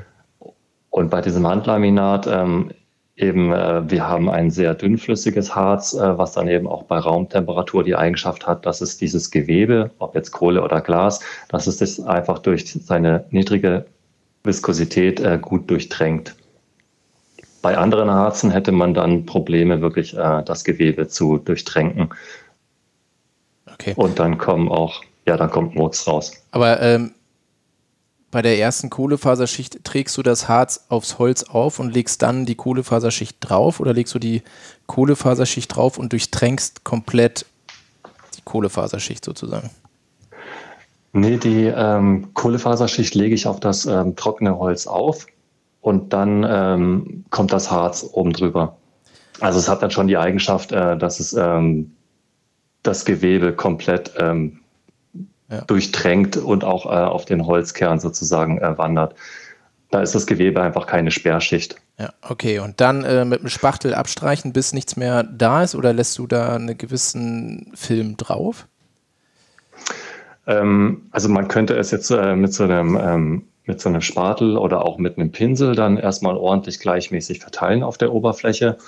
Und äh, jetzt gibt es noch die Möglichkeit, ein äh, sogenanntes ähm, Abreißgewebe draufzubringen. Ähm, das Abreißgewebe ist aus äh, Nylon und hat einfach die Eigenschaft, dass es sich äh, nicht mit dem Epoxidharz, äh, dass da keine Bindung mit eingeht. Es wird dann auch äh, durchtränkt, das ist auch äh, wie ein Gewebe, aber man kann es dann am Ende, wenn das Epoxidharz ausgehärtet ist, ähm, einfach wieder abziehen. Äh, Sinn von dem Ganzen ist einmal, ähm, es nimmt das ganze überschüssige Harz auf was jetzt, ähm, wenn ich meinetwegen äh, auf dem vorderen Bereich mehr Harz habe als auf dem hinteren Harz, äh, auf dem hinteren Bereich äh, des Brettes, dann äh, wird da im vorderen Bereich einfach durch das Abreißgewebe äh, mehr Harz aufgenommen, was ich dann sozusagen nach dem Aushärten einfach wieder entfernen kann. Das heißt, ich habe dann einfach eine gleichmäßige Schicht Harz auf der ersten Lage meines Laminats. Der zweite Vorteil ist, ähm, dass ich dann eben auch gleich eine raue Oberfläche habe durch diese Nylongewebestruktur. Das heißt, wenn ich dann eine, ein zweites Laminat draufbringe, also in dem Falle meine Glasfaserschicht, dann ist es nicht notwendig, diese erste Schicht anzurauen mit Schleifpapier. Okay, aber das wäre der Fall, wenn ich dieses Abreißgewebe nicht verwenden würde, dann hätte ich äh, am Ende eine äh, glatte, ausgehärtete Schicht und die sollte auf alle Fälle nochmal angeschliffen werden mit Schleifpapier, also mit recht rauem 80er nehme ich in solchen Fällen immer, dass einfach die nächste Lage, ähm, die man aufbringt, dass die da eine ordentliche Bindung hat. Okay. Also man muss da, also quasi die, das Aufrauen machst du nur, damit die Verbindung entsteht, aber du schleifst dann nicht mhm. irgendwie nochmal überschüssiges ähm, Epoxidharz ab, um irgendwie Gewicht zu sparen. Doch, das würde ich, äh, das würde ich mhm. natürlich machen. Ja. Aber in meinem Fall äh, benutze ich eben dieses Abreißgewebe, ja. wo man sich dann den Schritt mit dem äh, Schleifen einfach spart. Okay. Und, und nochmal ganz genau, was ist das? Irgendwie ein Nylon, irgendein beliebiges Nylon? Gewebe oder gibt es das direkt unter diesem Namen Abreißgewebe? Abreißgewebe, ja, das heißt so, genau. Okay. Also das kriegt man da auch äh, in den, äh, ja, im Fachhandel, wo man auch sein Epoxidharz oder Glasfaser, Kohlefaser Materialien herbekommt. Mhm. Das gibt's, also ist auch so ein Standardmaterial für die Modellbauer. Okay. Okay, und ist das ein Zufall, dass du ähm, das Carbongewebe oben aufs Deck klebst und nicht unten hin? Das hat das optische Gründe oder äh, hat das was mit den Eigenschaften zu tun? Hat was mit den Eigenschaften zu tun, äh, da ich natürlich äh, Steifigkeit in mein Brett äh, reinbringen möchte. Und ähm, die Kohlefaser soll ja dann äh, Zugfestigkeit reinbringen. Mhm. Und wenn man sich jetzt ähm, technische Mechanik äh, anschaut, ich habe ja bei der Biegebelastung in meinem Körper oben die Zugspannungen und auf der Unterseite wären ja dann die äh, Druckspannungen. Ja. Das heißt, meine Kohlefaser wäre sozusagen auf der Unterseite ähm, vergeudet, weil da die Druckspannungen eher äh, nicht durch die Fasern aufgenommen werden, sondern durch äh, den Holzkern und das Epoxidharz ähm, selber. Und oben, wo meine Zugspannungen herrschen, ähm, da wirken dann die Kohlenfaser äh, für die Steifigkeit einfach. Genau. Also die Fasern. Dort ist Zugbelastung ja. und ähm, dann habe ich da effizient meine Fasern eingesetzt. Okay. Wäre ja unten besser gefunden, hätte man oben die schöne Holzoptik gehabt. Habe ich nämlich auch gedacht und Dominik meinte, Junge, Junge, denk Junge, doch mal nach. Hast du dir nicht aufgepasst? Kohlefaser funktioniert auf Zug. Zug. Ja, ja, ja. aber ja. also ideal wäre es dann auch, äh, man, äh, ich habe vorhin von Gewebe gesprochen, das heißt wirklich, wenn wir nochmal an die Tischdecke denken, dort mhm. sind halt äh, Fäden in 90 Grad äh, Anordnung äh, verwoben miteinander. Es gibt aber auch sozusagen äh, Kohlefasergelege. Und äh, da ist der Unterschied, dass man sich zum Beispiel äh, das kaufen kann und da sind alle Kohlefaserstränge in einer Richtung nur ausgelegt. Wir haben also diese, nicht dieses 0,90 Grad, sondern es sind alle 0 Grad äh, angeordnet und dann durch solche kleinen Fäden miteinander ähm, vernäht, dass das Ganze noch äh, als äh, an einem Stück ist. Und das wäre dann natürlich äh, noch idealer, dass man dort ähm, die gesamten Kohlefaserstränge in Zugrichtung auslegen kann, bei gleichem Gewicht und äh, gleicher Schichtstärke sozusagen. Aber ist teurer oder wie? Oder warum macht das nicht jeder? Frage ist ein bisschen teurer, ja, genau. Okay. Und es gibt ja auch bei diesen Kohlefasermatten, glaube ich, auch verschiedene Stärken. Ähm ja, genau. Also man spricht dann immer vom Flächengewicht. Ähm, ich verwende zum Beispiel, es ist äh, tatsächlich ein sehr äh, dickes Kohlefasergewebe mit äh, 400 Gramm pro Quadratmeter. Aber dann äh, gibt es auch äh, feinere, dünnere, sag jetzt mal äh, 150, 200 Gramm pro Quadratmeter. Aber dieses äh, Flächengewicht ist immer sozusagen äh, die Kennzahl, wie grob, dick das Gewebe ist. Und du nimmst das 400er, weil es die beste Steifigkeit bietet oder weil es sich am besten verarbeiten lässt? Weil ich eigentlich eher faul bin. Also äh, ich, dann reicht eine Lage. Okay. Würde man jetzt 200 Gramm pro Quadratmeter verwenden, müsste man vielleicht zwei Lagen ähm, aufbringen, ja. Das ist ein gutes Argument ja, das, beim Das ist ja nicht nur faul, das ist ja auch gleich wieder mehr Epoxidharz und mehr Gewicht. Oder wenn du zwei äh, Lagen machst? Nee, Oder hebt sich das auf? Nee, das hebt sich dann auf, ja. Ah, okay. Also so ungefähr, ja. Weil ich habe äh, ich hab am Ende ähm, zweimal 200 Gramm, ähm, ergibt natürlich auch wieder 400 Gramm. Ich habe dann vielleicht am Ende tatsächlich dieselbe äh, Schichtstärke und eben auch ähm, denselben Anteil an Epoxidharz mhm. drin. Gut, ich würde Gelege nehmen Und das, das schreibe ich mir schon mal auf hier. So. Sch- ge- Gelege.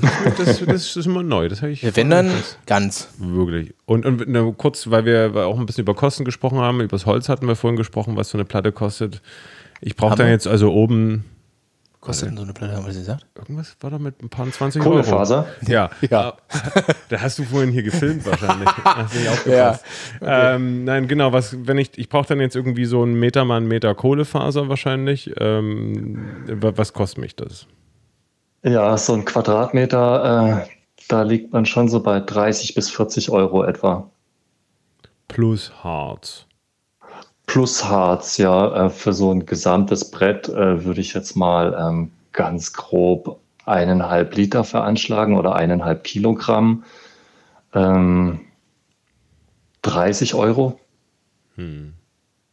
Wo sind wir jetzt? Habt ihr schon alles addiert? Nee, ich bin ja, leider habe ich ja das nicht mitgekriegt, wie teuer die Polonia-Platte war. Pla Palonia war Ähm, irgendwas mit das- 20 Euro oder so. Habe ich das richtig gemerkt? Ja, genau, 20, 25 Euro, ja. Plus, mh, Jetzt 40. ein Quadratmeter Kohlefaser. ja, es ist immer bei knapp 100 Euro und dann kommen dann wahrscheinlich noch ein paar Schrauben dazu. Ja. Und so. Zur Orientierung, Glasfaser würde jetzt der Quadratmeter, ähm, kriegt man unter 10 Euro. Hm. Also, dass man da nochmal vor Augen hat, ähm, Ja. der Preisunterschied. Ne? Stimmt, da haben wir ja auch noch ein, zwei Schichten, kommen wir gleich zu. Aber ähm, äh, ja, äh, warum wir überhaupt Kohlefaser genommen haben und nicht direkt Glasfaser, weil das wäre dann wieder durchsichtig und auch schön für unsere Holzoptik oben, äh, wäre, weil Kohlefaser leichter ist und stabiler, oder? Habe ich das? Hatte ich Das stimmt, ja, genau. Das sind eigentlich so die Argumente, die immer für Kohlefaser sprechen. Aber die Optik. Aber wo du. Die, die Und wenn es die- Glasfaser die- auch als. Gelege gibt? oh, Glasfasergelege, ist das dann das, Ist das dann so stabil? theoretisch auch. Dann ist das so stabil wie Kohlefaser Mhm. 0,90 Grad. Mit geiler Optik. Und dann nur mit Holzoptik. Jetzt äh, hier. Also zumindest eine Schicht könnte man das Gelege reinbringen. Ihr braucht dann das Gewebe wieder, weil es soll ja auch äh, quer zur Fahrtrichtung auch äh, etwas steif sein. Ja, komm, da geht das Holz. Was ist denn dafür? Da kann, du kannst Muss ja man halt experimentieren. quer noch einen Stringer einbauen. ja, Was ist eigentlich mit Stringer ins Holz? Ist nicht notwendig. Ist nicht notwendig. Aber ähm, also wenn wir jetzt noch mal ein paar Schritte zurückgehen, äh, statt dem Paulonia-Kern äh, könnten wir natürlich auch jetzt einen Schaumstoffkern nehmen. Ähm, dort würde ich dann allerdings empfehlen, äh, Stringer reinzubauen, ja, auf alle Fälle. Also am besten zwei Stringer, die dann tatsächlich äh, von hinten, ähm, die Massplatte hat ja äh, vier Bohrungen, dass zwei der Bohrungen oder wenn man dort Inserts verbaut, dass tatsächlich die zwei Stringer so in dem 9 Zentimeter Abstand nach vorne laufen. Also die Krafteinleitung von dem Mast direkt in die zwei Stringer rein und dann nach vorne weg. Und aus welchem Das Material? Ähm, ja, es sollte dann schon festes Holz sein. Ich hatte mal gehört, ähm, aber da kann ich auch total falsch liegen, dass äh, Eschenholz sehr gut sein soll. Oder irgendein so Also so Carbonstab? was- Kann man da nicht auch? Carbon-Stringer? Ja, ich da hatte ich, ich hatte da tatsächlich auch mal äh, eins verbaut in unserem Kranichboard. Das war auch ein äh, Schaumstoffkern und dann zwei ähm, Carbonwinkel. Die sind aber unglaublich teuer. Ja gut, Schaumstoff blenden wir erstmal kurz wieder aus. Da kommen wir aber gleich nochmal zurück. Nee, Ja, da doch, kommen wir noch, ich will man noch- erstmal noch den Fokus. Jetzt bauen wir erstmal erstmal das Holzbrett Polonia-Board zu fertig. Ende, Jetzt ja. bauen wir erstmal das Holzbrett fertig. Dann Wir waren noch kurz bei der Optik, ne? ob Kohlefaser, Glasfaser. Da kann ich eigentlich noch den Tipp geben, äh, also Kohlefaser sieht eigentlich von der Optik auch sehr schick aus. klar. Ja. Aber das, das andere Gute ist, äh, man kann auch sehr viel vertuschen mit der Kohlefaser. Du weißt nicht, was drunter ist. Wenn deine Holzplatte jetzt total scheiße aussieht, kannst du mit dem Kohlefaser das äh, schön überdecken und ähm, keiner sieht sozusagen. Auch gut. Und Man muss auch sagen, dass man so Lufteinschlüsse ähm, bei der Kohlefaser nicht so sehr sieht wie bei Glasfaser. wenn man jetzt Also unsauber Glasfaser- gearbeitet hat zwischen Ja, in genau, den ja. Lagen. So, okay. Ja. Aber gibt's da, Also das ist ja wirklich transparent äh, wie Glas. Man sieht halt wirklich äh, die kleinsten Luftbläschen so. Und äh, ja, man muss dann schon sehr sauber arbeiten, wenn es von der Optik auch ordentlich aussehen soll. gibt's denn, gibt's denn irgendwelche welche Kniffe, um irgendwelche Blasen, ob da nun Ja, Epoxidharz also oder Luftblasen jetzt- zu verhindern? Da wir jetzt von Handlaminat sprechen, es gibt ja dann auch diese Verfahren mit der äh, Vakuumpumpe, dass man so einen äh, Vakuumsack äh, verwendet. Das heißt, äh, dass man dort dann am Ende nochmal ein Vakuum anlegt, um äh, jetzt äh, Luftblasen erst gar nicht reinkommen zu lassen, aber auch, dass man die Luft rausziehen kann. Das tut natürlich schon im Faserverbund die Qualität erhöhen. Ähm, haben wir jetzt nicht, weil wir haben keine Vakuumpumpe und das mit dem Vakuumsack äh, ist auch sehr kompliziert. Wäre aber dann tatsächlich Level 2. Also mhm. wer dann da noch äh, leichtere Boards herstellen möchte, äh, ein größeres, man spricht ja da immer vom Faservolumengehalt, äh, wie viel äh, Harz habe ich in meinem äh, Faserverbund und wie viel, äh, äh, wie viel Faser, Faser und Harz, das Verhältnis, genau. Bei Handlaminat sprechen wir so von 35 Prozent äh, Faseranteil wenn man jetzt mit diesem äh, Harzinjektionsverfahren und äh, Vakuumsackverfahren, da kommt man dann schon so auf 50 Prozent. Das heißt, äh, es wird einfach nochmal äh, leichter, weil überschüssiges Harz sozusagen äh, aus dem Board nochmal rausgesaugt mhm. wird. Und dann hat man am Ende also wirklich äh, das. Äh, Kann man bestimmt nochmal ein paar hundert Gramm sparen. Ja. Die DSP. Ja, das auf alle Fälle. DSP genau. arbeitet damit. Das machen noch die meisten Professionellen, ja, oder? DSP. DSB, die gibt es überhaupt das noch? Das war das beste Waveboard, ey. Gibt es die denn überhaupt noch? Klar. bauen die noch Boards? Natürlich. das kann Doch. ich auch nicht sagen. Doch. ich kann euch das sagen. Ja, ja. Gut, DSP-Board. Aber ja, um die Luft anders herauszubekommen. Also wir haben ja jetzt äh, kleine Luftblasen, die äh, sozusagen in meinem äh, Gewebe vielleicht eingeschlossen sind oder so. Wenn ich mit meinem Pinsel arbeite, dann äh, kann ich dort mit den äh, Borstenspitzen äh, drauf äh, tupfen dass ich sozusagen die Luft da ein bisschen herausdränge. Das geht auf alle Fälle. Durchs, durchs ähm, Gewebe quasi kommen die dann wieder raus oder drückst du die irgendwie an die Seite raus oder, oder wie? Die drückt man äh, sozusagen durchs Gewebe raus, ja. Ah, ja okay. Dass die äh, mhm. Borstenspitzen da sozusagen äh, so einen kleinen Kanal freigeben und dann entweicht die Luft kurz. Ähm, das geht, ja. Ähm, wenn ich jetzt, äh, ich kann natürlich auch mit dem Pinsel äh, die Luftblasen beiseite streichen. Allerdings ist es dann, äh, wenn ich äh, die Glasfaser oder die Kohlefaser oder was auch immer jetzt um die Brettkanten herum äh, gelegt habe, dann ist dann natürlich auch äh, an der Seite eine Barriere, wo ich die Luft nicht rausdrücken kann. Mhm. Von daher hilft es tatsächlich nur dieses äh, mit der Pinselspitze da ähm, etwas äh, zu tupfen. Es gibt allerdings auch im Fachhandel sogenannte Entlüftungsrollen. Das sind äh, wie so äh, kleine Farbrollen. Äh, allerdings ist da jetzt kein äh, weicher Pflaumen auf den Rollen drauf, sondern auch solche kleinen äh, Spitzen, Nadeln. Oh, kann man wie vom, der man vom Tapezieren. Von, Tapezi von der Tapete abreißen. Nagelrolle. Genau, die Nagelrolle. Nagelrolle? Ja. ja. ja. wenn du alte das kenne ich jetzt nicht vom Tapezieren. Nee, wenn du, okay. nee, alte Tapete vor, vor dem Tapezieren. Alles ist mal wieder ein Schritt zu weit. Musste erstmal die alte Tapete Aber abreißen, das heißt mit der Nagelrolle drüber, dann mit der Wasserspritze nass machen, dass sich das alles einweicht ja. und dann äh, löst, also rein theoretisch, löst sich das dann. Habe ich noch zwei hier. Mhm. Können wir anwenden. Ich, ich hatte ja also, schon gedacht, wenn man, äh, wenn du ja eh schon hast ja schon die Apotheke gesprochen, und, äh, ich bin ja Notfallsanitäter, wenn man so mit äh, Spritzen und Injektionskanülen arbeiten würde. Das heißt, IM-Nadeln, also womit man Medikamente intramuskulär spritzt, die sind relativ fein und dünn. Wenn man dann da reinpieksen würde und dann mit der, mit der 2 Milliliter Spritze einen Unterdruck erzeugen würde, meinst du, man könnte das ähm, irgendwie rausziehen oder wäre das zu dickflüssig?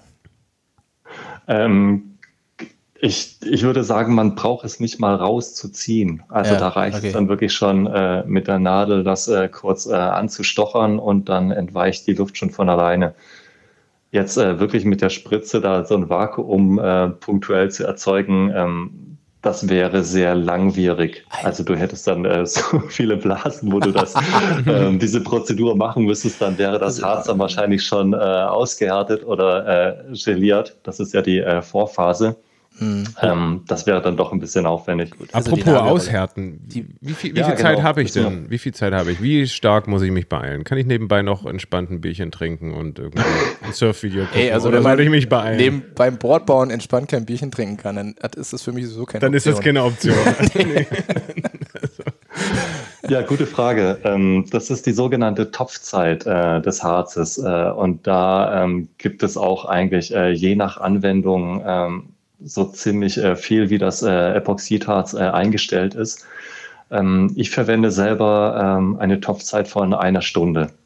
Das heißt, ähm, Topfzeit ist die Zeit, in der man das ähm, verarbeiten kann, ohne dass es jetzt irgendwie schon ähm, Einbußen gibt. Ähm, zu Ende der Topfzeit würde man merken, wenn man jetzt zum Beispiel mit einem Pinsel arbeitet, dass das Harz anfängt, Fäden zu ziehen.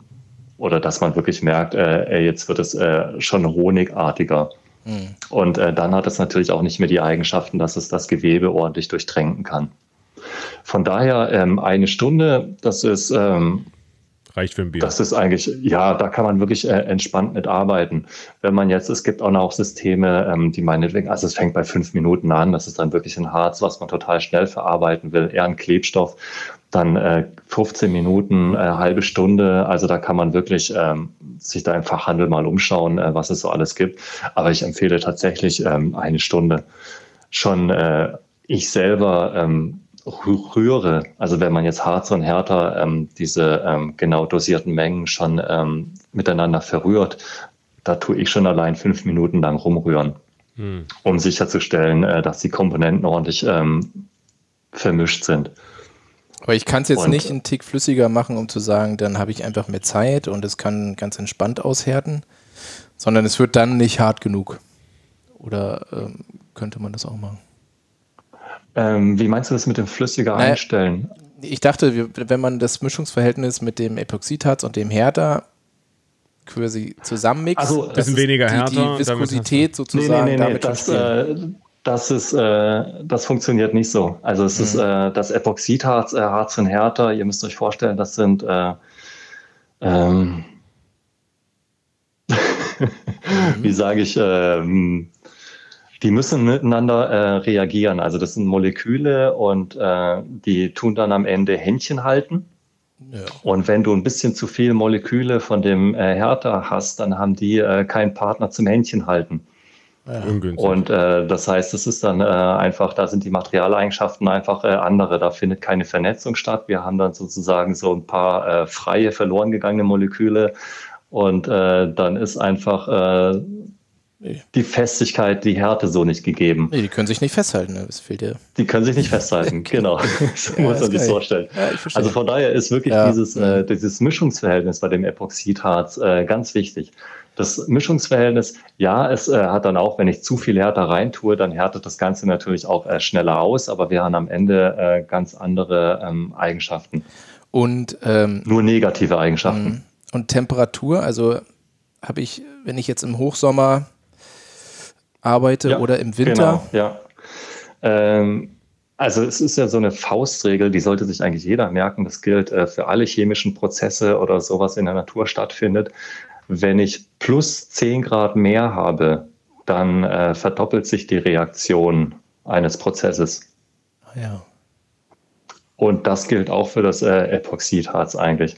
Das heißt, äh, das ist für Raumtemperatur ausgelegt. Äh, ich sage jetzt mal 23 Grad.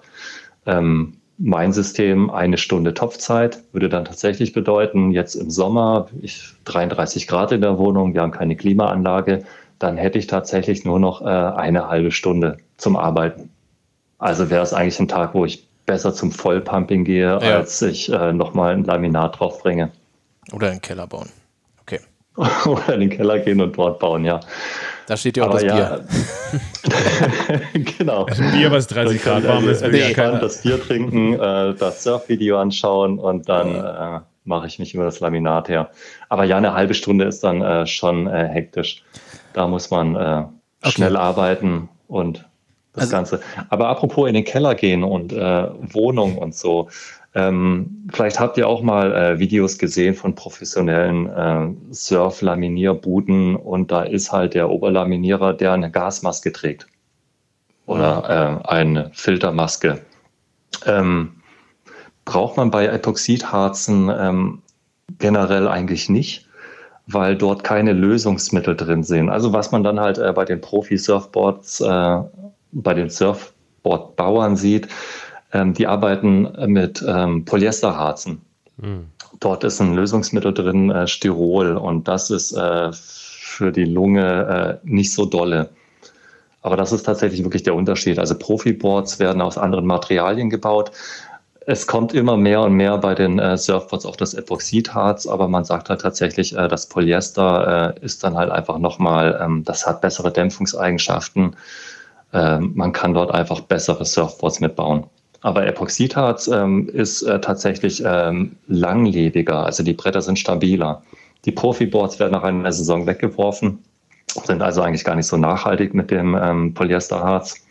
Aber das ist eigentlich der Grund, ähm, also nicht, dass man denkt, ich muss jetzt äh, bei dem Epoxidharz auch hier so eine ähm, krasse Maske tragen und wenn meine Freundin nach Hause kommt, dann äh, muss ich gleich ausziehen, weil ich habe die ganze Wohnung hier ähm, eingedämpft mit äh, Chemikalien.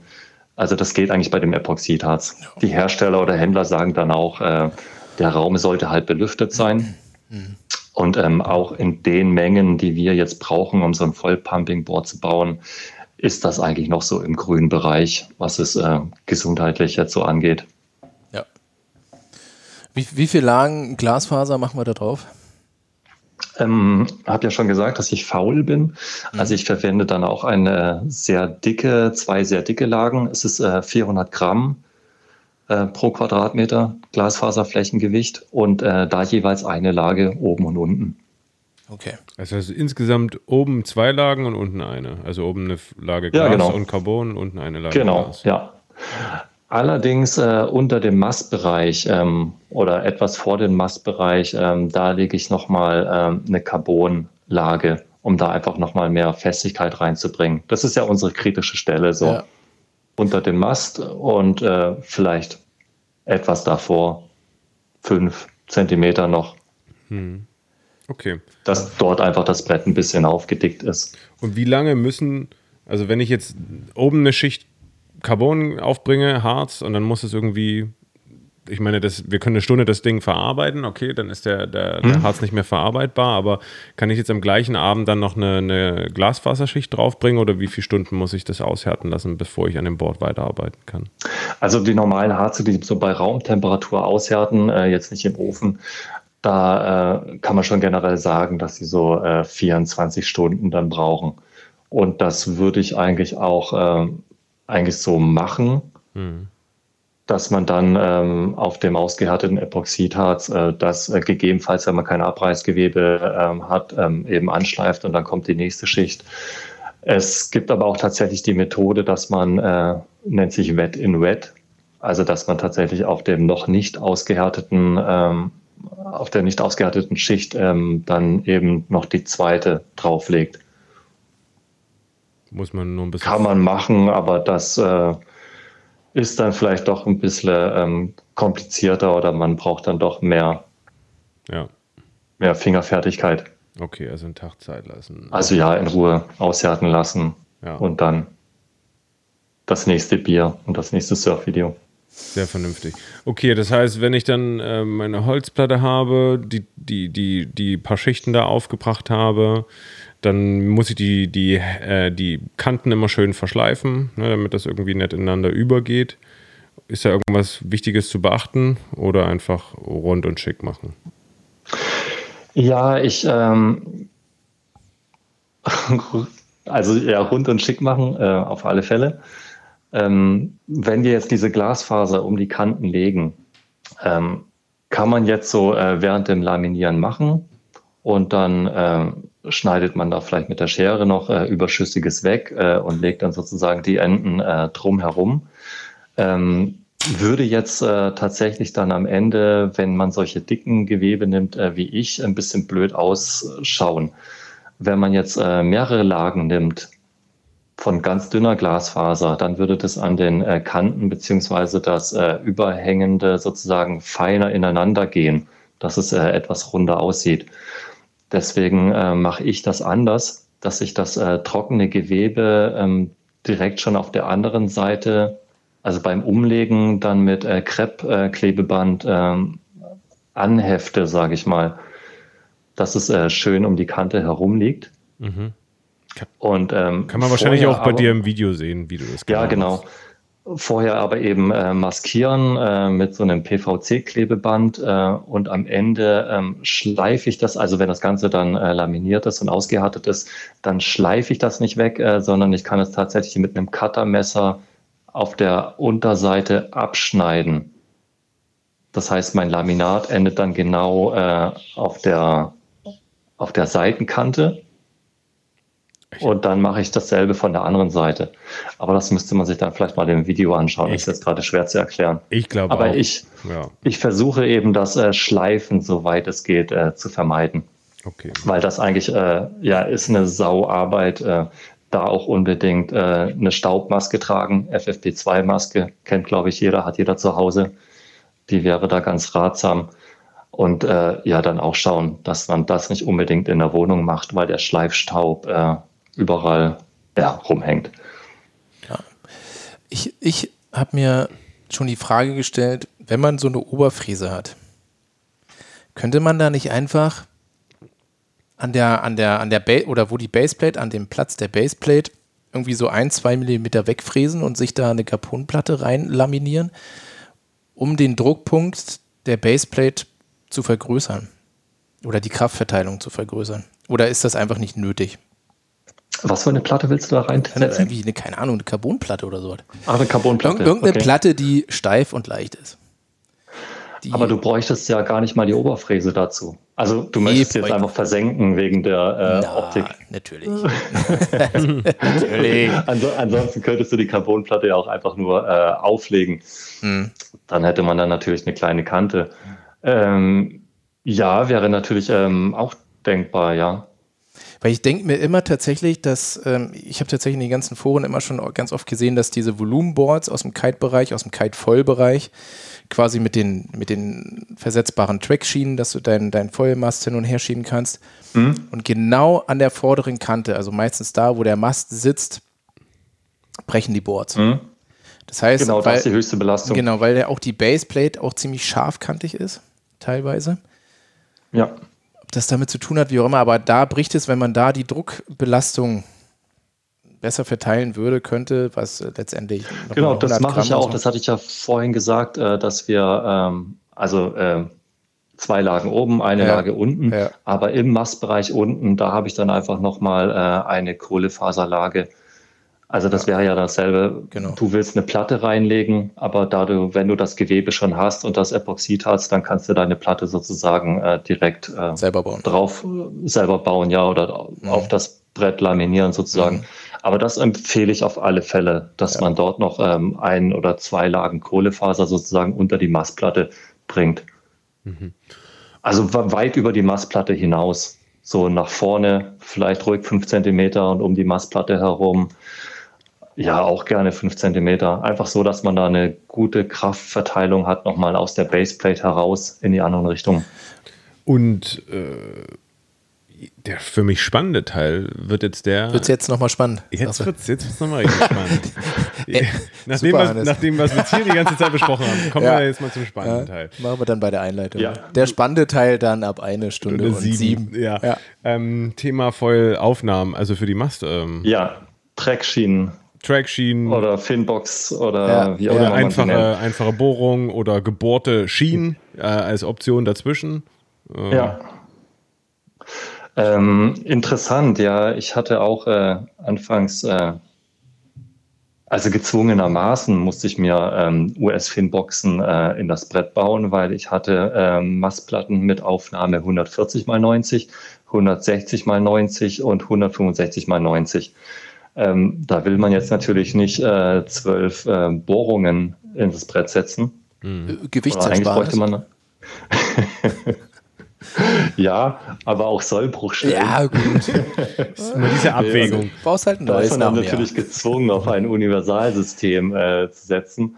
Aber ich habe mir dann auch Gedanken gemacht, äh, ja, wenn man sich jetzt halt äh, von einem Hersteller oder das äh, Board aus dem Geschäft von der Stange, äh, die haben ja alle diese äh, Schienensysteme.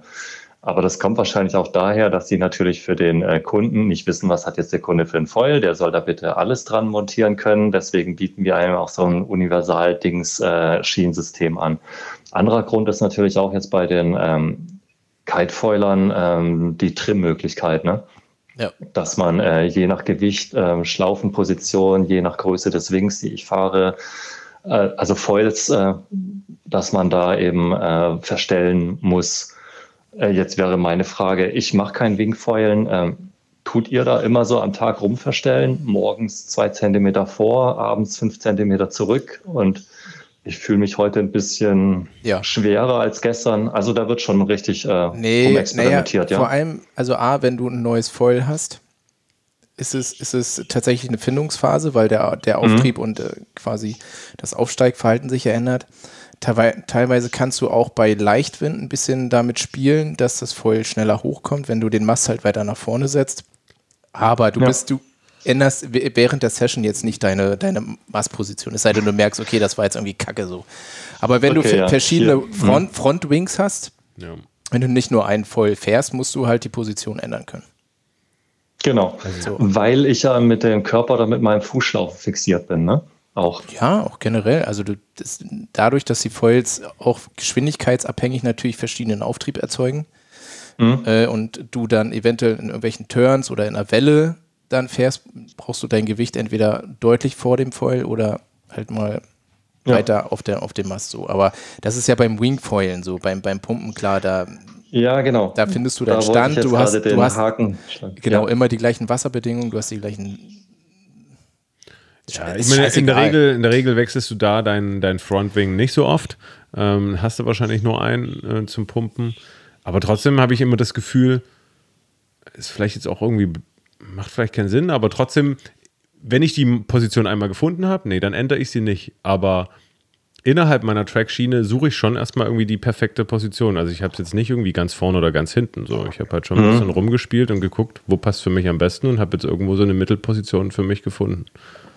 Und wenn ich dann von vornherein jetzt eine Bohrung machen würde und die liegt halt ein bisschen dane- Wo, wo daneben, setzt du denn die Bohrung? Also wo, wo fängst du an, deine Bohrung zu setzen? Ich habe sie jetzt, äh, also die Mastmitte ist, Moment, jetzt muss ich kurz rechnen, äh, die hinteren Schrauben sind sieben Zentimeter vom Bordende entfernt.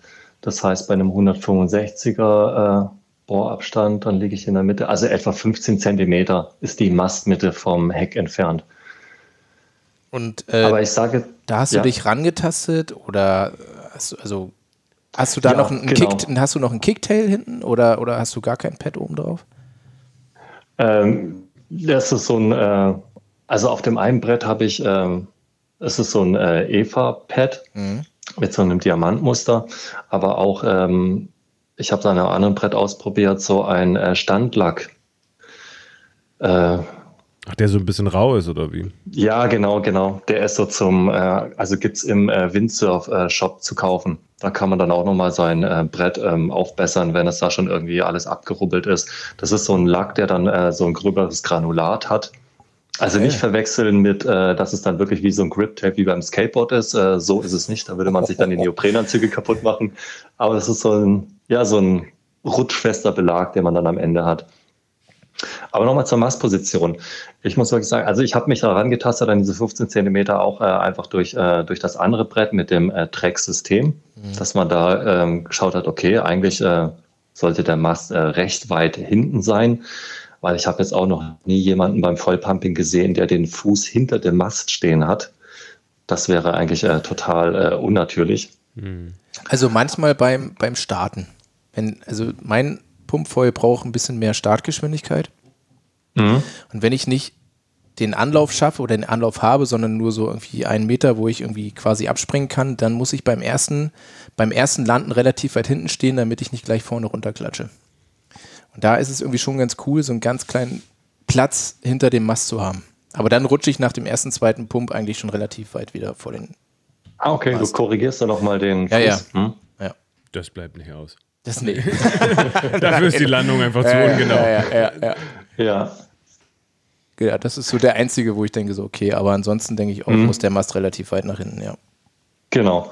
Ähm, und ähm, ob ich jetzt wirklich die Möglichkeit brauche, den Mast einfach nochmal in dem Schienensystem zu verschieben, äh, halte ich beim Vollpumping eigentlich für nicht so sinnvoll, weil ich kann ja dann auch tatsächlich meine Fußposition entsprechend anpassen. Ja. Wenn ich der Meinung bin, äh, der Mast müsste weiter vor, dann kann ich mich auch genauso fünf Zentimeter weiter hinten aufs Brett stellen. Ich bin ja dort sozusagen nicht fixiert. Ich habe ja jetzt keine äh, festen Schlaufen, wo ich äh, rein muss. Ich kann mich ja aufs Brett stellen, wo ich möchte. Also klar, gehört am Anfang wahrscheinlich auch, wenn man da sein eigenes Board hat, dann hat man natürlich tatsächlich immer seine, äh, seine Position, wo die Füße sind. Und äh, wenn jetzt ein neuer Foil äh, dran kommt, dann muss man sich dort erstmal dran gewöhnen, dass man jetzt vielleicht fünf Zentimeter weiter vorne stehen muss auf seinem Brett, was dann aber auch wahrscheinlich nach ein paar Sprüngen dann schon drin ist. Gut, aber ich, ich denke mal, wenn man sich selber so ein Board baut, wie, wie wir es jetzt gerade beschreiben, dann hat man mhm. Schon mal die ein oder andere Pump-Session hinter sich und äh, sollte das schon mal ausprobieren, wo ungefähr seine Mastlänge ist. Und wenn man sich einfach nur eine Siebdruckplatte kauft und sich da die Bohrung reinballert. Aber was, was spricht genau. denn gegen Trackschienen? Ist es zusätzliches unnötiges Gewicht oder ist es einfach eine Instabilität im Board an sich? Die Dinger sind ja viel höher als eine Holzplatte, oder? Ja, tatsächlich ein bisschen. Also wenn wir jetzt von dieser 18 mm Paulonia-Platte reden, dann hätte ich da schon Probleme, diese äh, Schiene da unterzubringen. Wenn wir jetzt von einer ganz äh, herkömmlichen US-Finbox äh, sprechen, die man auch so im äh, Surfladen kaufen kann, mhm. die sind, äh, ich glaube, je nach Hersteller zwischen zweieinhalb und drei Zentimeter tief. Das heißt, gut, ich könnte jetzt sagen, äh, ich dicke mein Holzboard äh, nochmal hinten auf ähm, ihr hattet ja auch von dieser Carbonplatte gesprochen. Hm. Wenn jetzt eine Holzplatte genug drauf. ist, äh, dass ich, ja. ja. oder eine zweite Holzplatte, genau, kann ja, die muss ja dann äh, nicht auch 18 mm dick sein, kann ja meinetwegen nur 5 mm dick sein. Aber dann wäre es dann auch schon wieder aufwendig. Äh, gut, jetzt wieder Stichwort Oberfräse. Jetzt könnte ich da äh, meine Kästen äh, oder meine Slots äh, für diese Finboxen ähm, reinfräsen. Ist dann halt am Ende auch schon ähm, ja nochmal äh, viel aufwendiger. Ja, und bestimmt Ob's auch ein halbes Kilo Gewicht. mehr, oder? Also ich meine, was wiegen diese? Die wiegen doch bestimmt 300 Gramm plus das sind bestimmt plus Kleber. Plastikschienen. Der Kleber wahrscheinlich. Nee, das sind, ja, es sind letztendlich Plastikschienen. Ich glaube 100 Gramm ah, okay, so eine gut. Finbox. Also wären zwei 200 Gramm. Mhm. Jetzt müsste man gegenrechnen, was das Holz äh, wiegt, das man jetzt äh, ja rausfräst. Naja. Aber im Grunde würde ich sagen, dass, äh, dass vier Bohrungen leichter sind vom Gewicht her als zwei Finboxen. Also ich und leichter umzusetzen. Bei, bei mir im leichter umzusetzen und vom Gewicht leichter, ja. ja. Also ihr seid ja, ihr seid ja Leichtbau-Freaks, von daher empfehle ich euch einfach die Bohrungen. Also, Kommen wir unter zwei Kilo? Also ich habe tatsächlich mal. Oh nee, mit der Paulonia-Platte nicht. Nee, nee, da müsst ihr dann tatsächlich auf Schaum gehen. Also ich habe mal hier bei meinem Board äh, einfach den reinen Paulonia-Kern gewogen und da kommt man auf eineinhalb Kilo. Hey. Dann äh, mit dem Harz drumherum hm. Also letztendlich, das Gesamtgewicht liegt etwa bei 2,8 Kilo. Also macht schon der Holzkern ein bisschen mehr als die Hälfte aus. Ja. Aber 2,8 ist. Die Frage ist ja, muss man unter 2 Kilo kommen? Nein, muss ja? man nicht. genau. lieber nochmal lieber noch mal auf Klo gehen vorher. Und dann ja? ist raus. Genau. Aber, genau. Ja, nee, mit den, mit den Track. Ich sag mal so, ich habe noch eine Frage für einen Freund. Hm? Der heißt auch zufällig Hannes. Einer unserer treuesten Zuhörer. Der hat äh, ein Epoxidboard oder ein, Schaumboard, ein Wingfoil-Board, da ist der Finnenkasten oder der, die Trackschienen sind da ein bisschen rausgebrochen. Kriege ich die jemals wieder fest? Kann ich die irgendwie oder muss einlaminieren oder rausschneiden, alles abschleifen und da äh, drei Lagen Carbon noch drüber kleben oder Glasfaser, dass das irgendwie hält? Oder ist, ich sag mal, einmal die Form raus, ist das Ding dahin? Nee, das würde ich nicht sagen. Also es lässt sich alles ähm, reparieren. Mhm. Auch so, dass es fester ist als äh, vorher vielleicht. Ja. Aber da äh, mit diesen äh, Finnenkästen, also da. Nee, also diese Trackschiene, ich rede von Trackschiene, ist ein Wingfoil-Board sozusagen. Ach so, gar nicht so eine US-Finbox. Nee, nee, nee, nee. Okay, okay, ein anderes System. Ähm, ja, aber im Grunde ähm, hat der Hersteller von dem Wingboard das ja auch irgendwie klebt. Und äh, wenn man jetzt äh, einen guten ähm, Epoxidkleber hat, ähm, ja. dann einfach die, die Stelle halt äh, fein säubert, äh, da und da was äh, vorbereitet. Vielleicht müsste man auch nochmal alles äh, ja auch nochmal mit Gewebe verstärken oder so. Aber ich sage jetzt einfach mal, das ist alles reparierbar. Ja, also schön wird es nicht, aber draufklatschen, was das Ja, Zeug gut, hat. das ist wieder eine andere Sache, ob das ja. da wirklich so aussehen soll. Äh, nee, das neu. ist egal. Nee, nee. Das tut es meistens nicht. Das ist dann Aber, auch egal, weil das Board ist sowieso dahin. Ey, Hauptsache, es fährt Aber wieder. können wir nochmal kurz äh, zu diesen Bohrungen für die Mastaufnahme zurück? Ja. Pumpvollboard. Pumpfallbohr Ja. war ja der eigentliche. Ein Schritt zurück. Ein der eigentliche Thema. Also, Sorry, Hannes. Gut. Ähm, die Bohrung, wir haben uns jetzt auf Bohrung geeinigt. Vier Mhm. Löcher. Ähm, Ja. Und ähm, Vier oder acht? Ist ja die Frage. Nee, wir brauchen den Mast nicht zu verstellen. Es sei denn, äh, wir hätten jetzt wieder äh, zwei Foils, die ich gerne zum Pumpen benutze und der eine hat 140 mal 90 und der andere 165 mal 90. Dann würde ich aber auch äh, keine acht Bohrungen setzen, sondern nur sechs. okay. Dann nehmen wir vier. Heute ganz minimalistisch. ähm, die mache ich ganz, ganz zum Schluss, wenn ich alle, alle Carbon- und Glasfaserschichten ausgehärtet habe. Dann Genau, das wäre dann so der letzte Schicht. Die Bohrmaschine nehmen, ähm, Schräg- schön schräg ausmessen, reinbohren. wo ja möglichst äh, senkrecht, äh, ja. Jetzt ist ja meine Frage. Wenn wir eine Achter, ein Achterloch haben, Hm? Nehme ich einen etwas größeren Bohrer, um noch ordentlich Platz zu lassen für Schmatze. Schmatze, um das Loch schön auszufüllen? Oder gehe ich auch auf einen Achterbohrer? Genau, ähm, also ihr müsst das Loch ähm, gut erkannt äh, natürlich wieder ähm, ausfüllen, weil wenn ich da einmal mit dem Bohrer durchgehe, beziehungsweise viermal durchgehe, ich habe dann dort wieder innerhalb der Bohrung das nackte Holz, ähm, was dann natürlich äh, das Wasser ziehen wird, ähm, was nicht gut ist. Das heißt, ich muss diese Bohrungsinnenfläche wieder versiegeln. Was ich mache, ich klebe eine äh, Messinghülse rein die eine geringe Wandstärke hat, äh, 0,5 Millimeter sind es, glaube ich. Das heißt, ich kann dort jetzt äh, in eurem Fall eine 8 Millimeter Schraube, wenn ich die benutzen will, dann äh, oder anderes Beispiel, ich bohre dann einfach mit einem 10 Millimeter Bohrer durch, verwende dann eine Hülse, die 1 Millimeter Wandstärke hat, die klebe ich dort rein, auch mit Epoxidkleber und dann ist das Ding jetzt sozusagen versiegelt. Eine andere Möglichkeit wäre eben auch, äh, auch derselbe Schritt. Ich bohre größer, als ich äh, muss. Ähm, dann fülle ich die komplette Bohrung einfach wieder mit Epoxidharz auf und gehe dann mit dem 8 mm Bohrer nochmal an derselben Stelle rein. Also ich bohre sozusagen mein eingebettetes Epoxidharz einfach wieder auf, sodass äh, dort eine Versiegelung bleibt, dass ich dann einfach nicht mehr in das Holz reinkomme. Okay, aber arbeitet die Hülse an sich? Durch, das, durch die Pumpbewegung?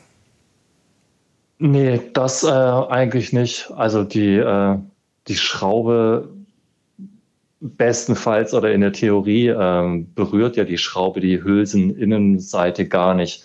Also wir haben ja dann eigentlich nur eine Verspannkraft äh, in der Schraube drin, dass sich da ja gar nichts bewegt. Die Hülse würde das eigentlich noch so optimieren, dass jetzt ähm, die, äh, die Spannkraft in dem Holz vielleicht auch ein bisschen kompensiert wird durch das äh, Stück Metall.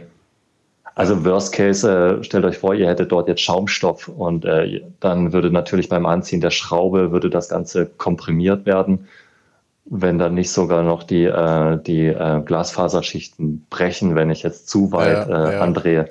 Und da wäre eben so eine Metallhülse dann wirklich einfach nochmal, ähm, würde da Stabilität reinbringen.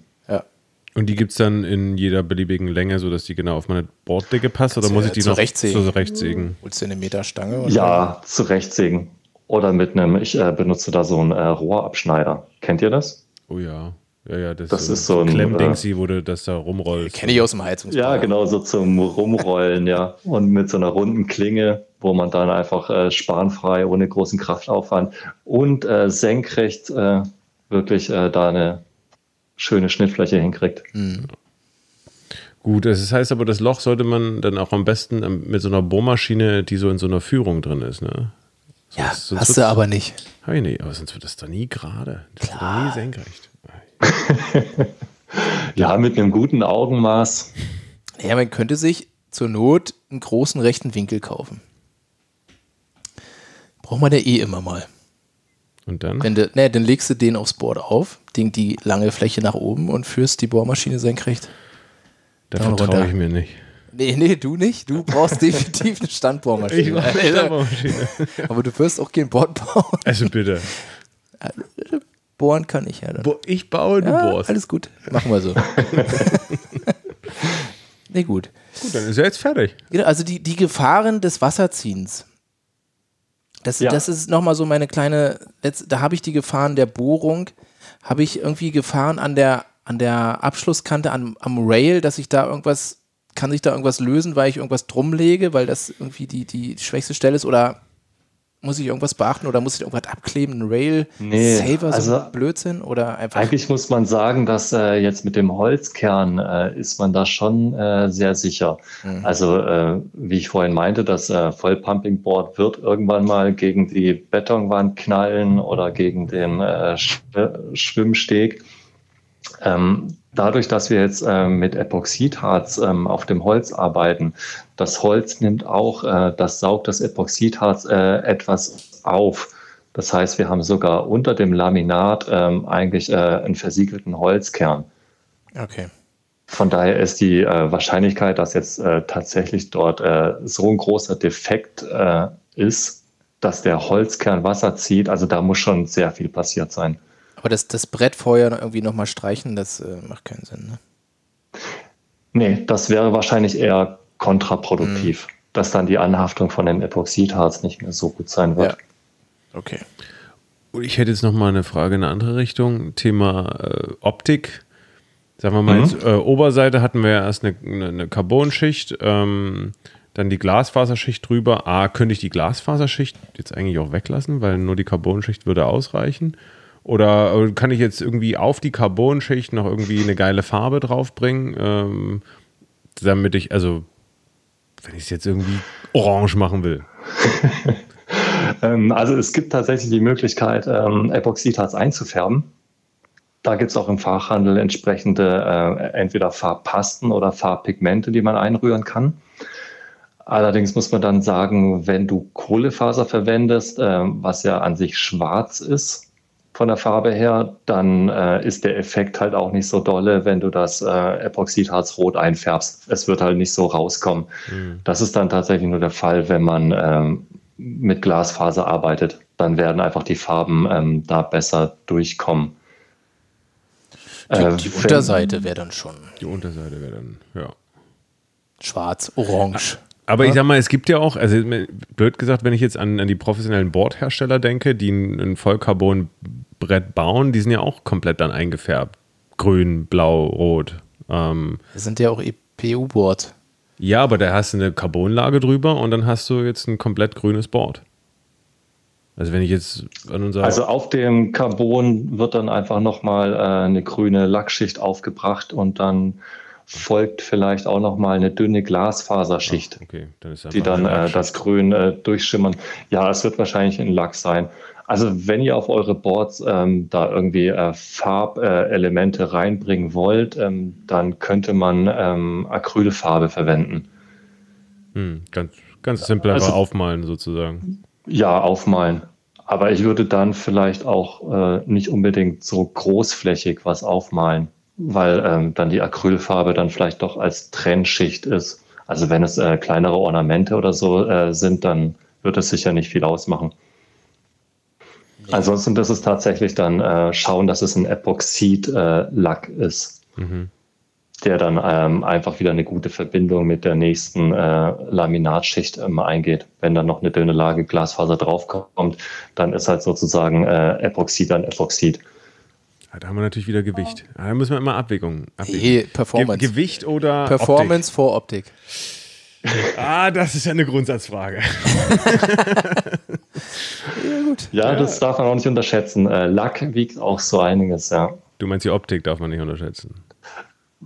Nee, dass der, dass der Lack was wiegt, also vom, vom Gewicht her, ja. Wenn du sagst, du möchtest jetzt wirklich äh, was äh, Leichtes haben, dann ähm, keine Farbakzente setzen oder so. Ich kenne auch viele Leute, die, den, äh, die die Farbe von ihren Carbon-Fahrrädern gekratzt haben. Um Damit halt einfach 30 ich Gramm glaub, zu sparen. Nee, ich glaube, das ist sogar noch viel mehr, ja. Also die Hersteller tun da eine richtig dicke Lackschicht drauf, äh, damit auch das Carbon so vor Steinschlägen geschützt ist. Also das sind, glaube ich, schon so fast 100 Gramm Lack auf so einem leichten Carbonrahmen. Hm. Kann man also alles noch optimieren. Gut, Das ist so. Fabi, was ist denn auf deiner Liste noch? Also wir haben So, jetzt ja eigentlich mein Carbonrad ist auch Dein Carbonrad ist lackiert. auch, hast du auch abgekratzt. Nee, ich gehe einfach vorher auf Klo und dann. Der Schaum war ja noch äh, als Alternative zum äh, Holz, ja, wo wir nochmal wirklich ähm, Gewicht rausholen können. Nochmal in Erinnerung, ja. dass äh, der Holzkern wiegt eineinhalb Kilo mit Paulonia. Jetzt könnte man äh, auf Stoff äh, setzen, was ja dann wohl vielleicht nur so 200 Gramm vielleicht machen würde. Aber da unbedingt, wie gesagt, äh, die Holzdringer reinsetzen. Ich glaube, das ist, also als Pumpboard finde ich das. Naja, gut, aber ist auch egal. Ist ja persönlich, aber. Ich glaube, das ist nochmal ein ganz anderer Schnack jetzt. Ja. Also, ich meine, das, das erst, das Pumpboard, was wir uns gekauft hatten, das war ja auch von so einem Typen, so ein Selfmade-Ding. Das war ja auch ein Schaum, Schaumboard, äh, was Carbon ja, laminiert wurde. Ja, das war, war gut. Ein gutes das Brett. Das ist top, ja. Hast recht. Ähm, also, schlecht ist das nicht. Nee, aber, hast du recht. Aber da müsste man jetzt erstmal wieder dann auch Grundsatzdiskussionen führen, welcher Schaum. Da gibt es dann auch verschiedene Festigkeiten, Wasserzugfähigkeiten und solche Geschichten. Ich finde jetzt, ja. jetzt hier sozusagen mal den, den Schwerpunkt auf, dem, auf, dem, auf, auf Holz zu legen, ist gar nicht so, so dumm. Ähm, vielleicht mit dem Ausblick dahin, wenn man Bock hat, noch am Gewicht zu optimieren, kann man sich mal mit dem Thema Schaum äh, beschäftigen und vielleicht machen wir das auch nochmal irgendwann. Also ich finde ich finde ja immer so, so als, als ich habe extra äh, Dominik nochmal gefragt, so wie lange er jetzt also gebraucht hat und was hat er jetzt an Geld investiert. Das ist ja immer so eine Sache. Man sieht immer erstmal die Kosten. Man sieht ungefähr auch auf dem Gebrauchtmarkt, okay, ungefähr muss ich 500 Euro für so ein Pumpboard hinlegen. ähm, überlegt man sich, ey, baue ich mir eben selber. So, Domi hat, jetzt hat er mir gesagt, circa, der hat auch mit Paulonia gebaut, mit Carbonfaser, hat ungefähr 200 Euro bezahlt an Material und 10 Stunden reine Bauzeit. Mit, also ohne Aushärten, wirklich mit Oberfräse und Abschleifen, ist aber auch ein Perfektionist muss man dazu sagen. ja. So, das muss man schon wissen vorher. Wenn man jetzt sich ein Board baut, man bezahlt 100 bis 150 Euro Minimum und weiß nicht, ob es geil ist. Und baut da drei Tage dran. Ist halt ein Projekt. Ja, ja genau. Muss, man, genau. muss man genau. Bock drauf haben. Muss genau. man Bock drauf haben. Muss man und ja ehrlich sagen. So, ne? Ist, ja. äh, aber also es geht ja dann schon ums Bauen. Es ist ja nicht unbedingt der Ansatz, äh, ich will Geld sparen und baue mir deswegen äh, was selber. Es ist ja eigentlich ja, wie du sagtest, äh, das Projekt. Ja. Es kann am Ende vielleicht auch, gut, äh, die Stunden darf man ja nicht äh, mit reinrechnen, die man da äh, investiert. Aber es ist ja auch nicht schlimm, wenn man dann mehr Geld ausgibt, als wenn man ein Brett auf dem Gebrauchtmarkt kriegt. Man hat halt am Ende sein eigenes Brett gebaut. Hm sich selber was bewiesen. Jetzt fühle ich mich schlecht. Schöne Zeit verbracht einfach, im Keller. Du hast einfach eins gekauft, Fabi. das, wurde, das wurde mir aufgezwungen. Das wurde dir aufgezwungen. Ich ja. würde das nicht machen. Ich würde mir einfach eins bauen. Eins, was dann scheiße aussieht. Nee. Ähm, Selbst deine gekauften Bretter sehen irgendwann scheiße aus. Was soll das? also bitte. Bloß weil ich sie fahre und die stehen ja nicht, Nein, nur, ja. Die stehen ja nicht nur im Schuppen. Artgerechte Behandlung. Ja. Ist ja richtig. Äh, nee. okay, nee, aber genau, es geht, also, aber trotzdem, ich sag mal, wenn man es jetzt wirklich hinkriegt, sich das Ding für 150 Euro zu bauen, ähm, ja. gegenüber jetzt ein gebrauchtes für 500 oder irgendwie ein neues für 800. locker 800 ja, für. Ähm, und, ähm, und wenn man irgendeinen Mittelweg gehen will, dann geht man bei dir im Shop vorbei, äh, äh, Kai. Dann gibt es das wahrscheinlich irgendwo dazwischen, deine selbstgebauten Bretter. Ähm, 420. Und wo findet man? Also auf neckarfoil.de? Genau, wir haben so äh, unseren kleinen Shop da auf der Webseite. Und äh, da wird auch der sogenannte Eisvogel angeboten. Der Eisvogel. Ist da ein Eisvogel auch mit drauf? Kommt der mit? Wahrscheinlich. sehr, ein sehr schöner Vogel.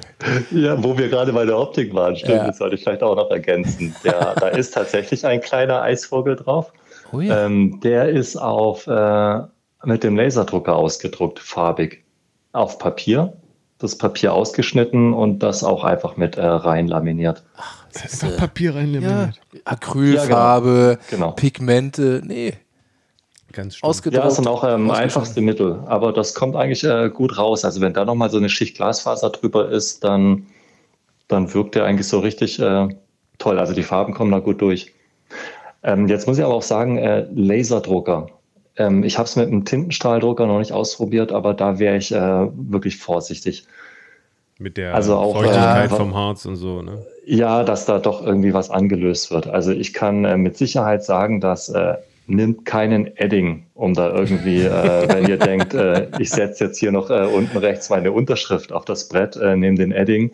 Ähm, das, das verschwimmt, wenn da Epoxidharz drüber kommt. Also Finger weg vom Edding, wenn ihr da was macht. Lötkolben. Das würde gehen. Das Zum würde Reinbrennen. wahrscheinlich wieder gehen, ja. Ja. Aber bevor man so mit äh, Farben da irgendwie was machen will, einfach mal irgendwo äh, kurz einen Test machen, wie das Ja. mit äh, Epoxidharz reagiert, bevor dann am Ende wirklich das ganze Brett versaut ist. Bei dem, bei dem Board vom Kumpel. Erstmal. genau. Ja, gut. Cool. Ähm, Ich finde, das war äh, sehr informationsreich. Spannend. Das freut mich. Ähm, ja, wahrscheinlich könnten wir jetzt noch, noch mal anderthalb Stunden reden über die ganze äh, Geschosse ähm, PVC-Kernen oder solche Geschichten, aber ich glaube, das. Oder Pumpvollkurse bei Neckarvoll. oder Pumpvoll oder E-Foil-Kurse bei Neckarvoll. Oder Da wie ist kann man es? sich auch auf der Webseite sich erkundigen, sich schlau machen. Gibt es ja eigentlich Stress bei euch irgendwie mit, mit der Schifffahrt auf dem, auf dem Fluss und so? Dass ihr da durch die Gegend eiert?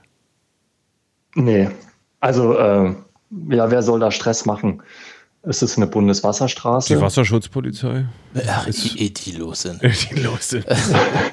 die den Diesel angeworfen haben. Ähm, tatsächlich hat die hat uns da gesehen beim Vollpumpen, aber wahrscheinlich konnten die das auch nicht so richtig einordnen, was wir da machen. Aber wenn es jetzt äh, wirklich nur Vollpumpen ist, ähm, also das äh, Vollpumpboard ist ja kein äh, Fahrzeug im Sinne. Es ist ja dann äh, ein Spielzeug oder eine Schwimmhilfe. Und das Baden ist in der Bundeswasserstraße ähm, generell erlaubt. Es sei denn, man ist jetzt nicht unmittelbar unter einer Brücke oder an einer äh, Anlegestelle von der Personenschifffahrt. Das darf man nicht. Aber von daher spricht eigentlich rechtlich äh, da nichts dagegen. Ja, Spielzeug finde ich gut. Spielzeug.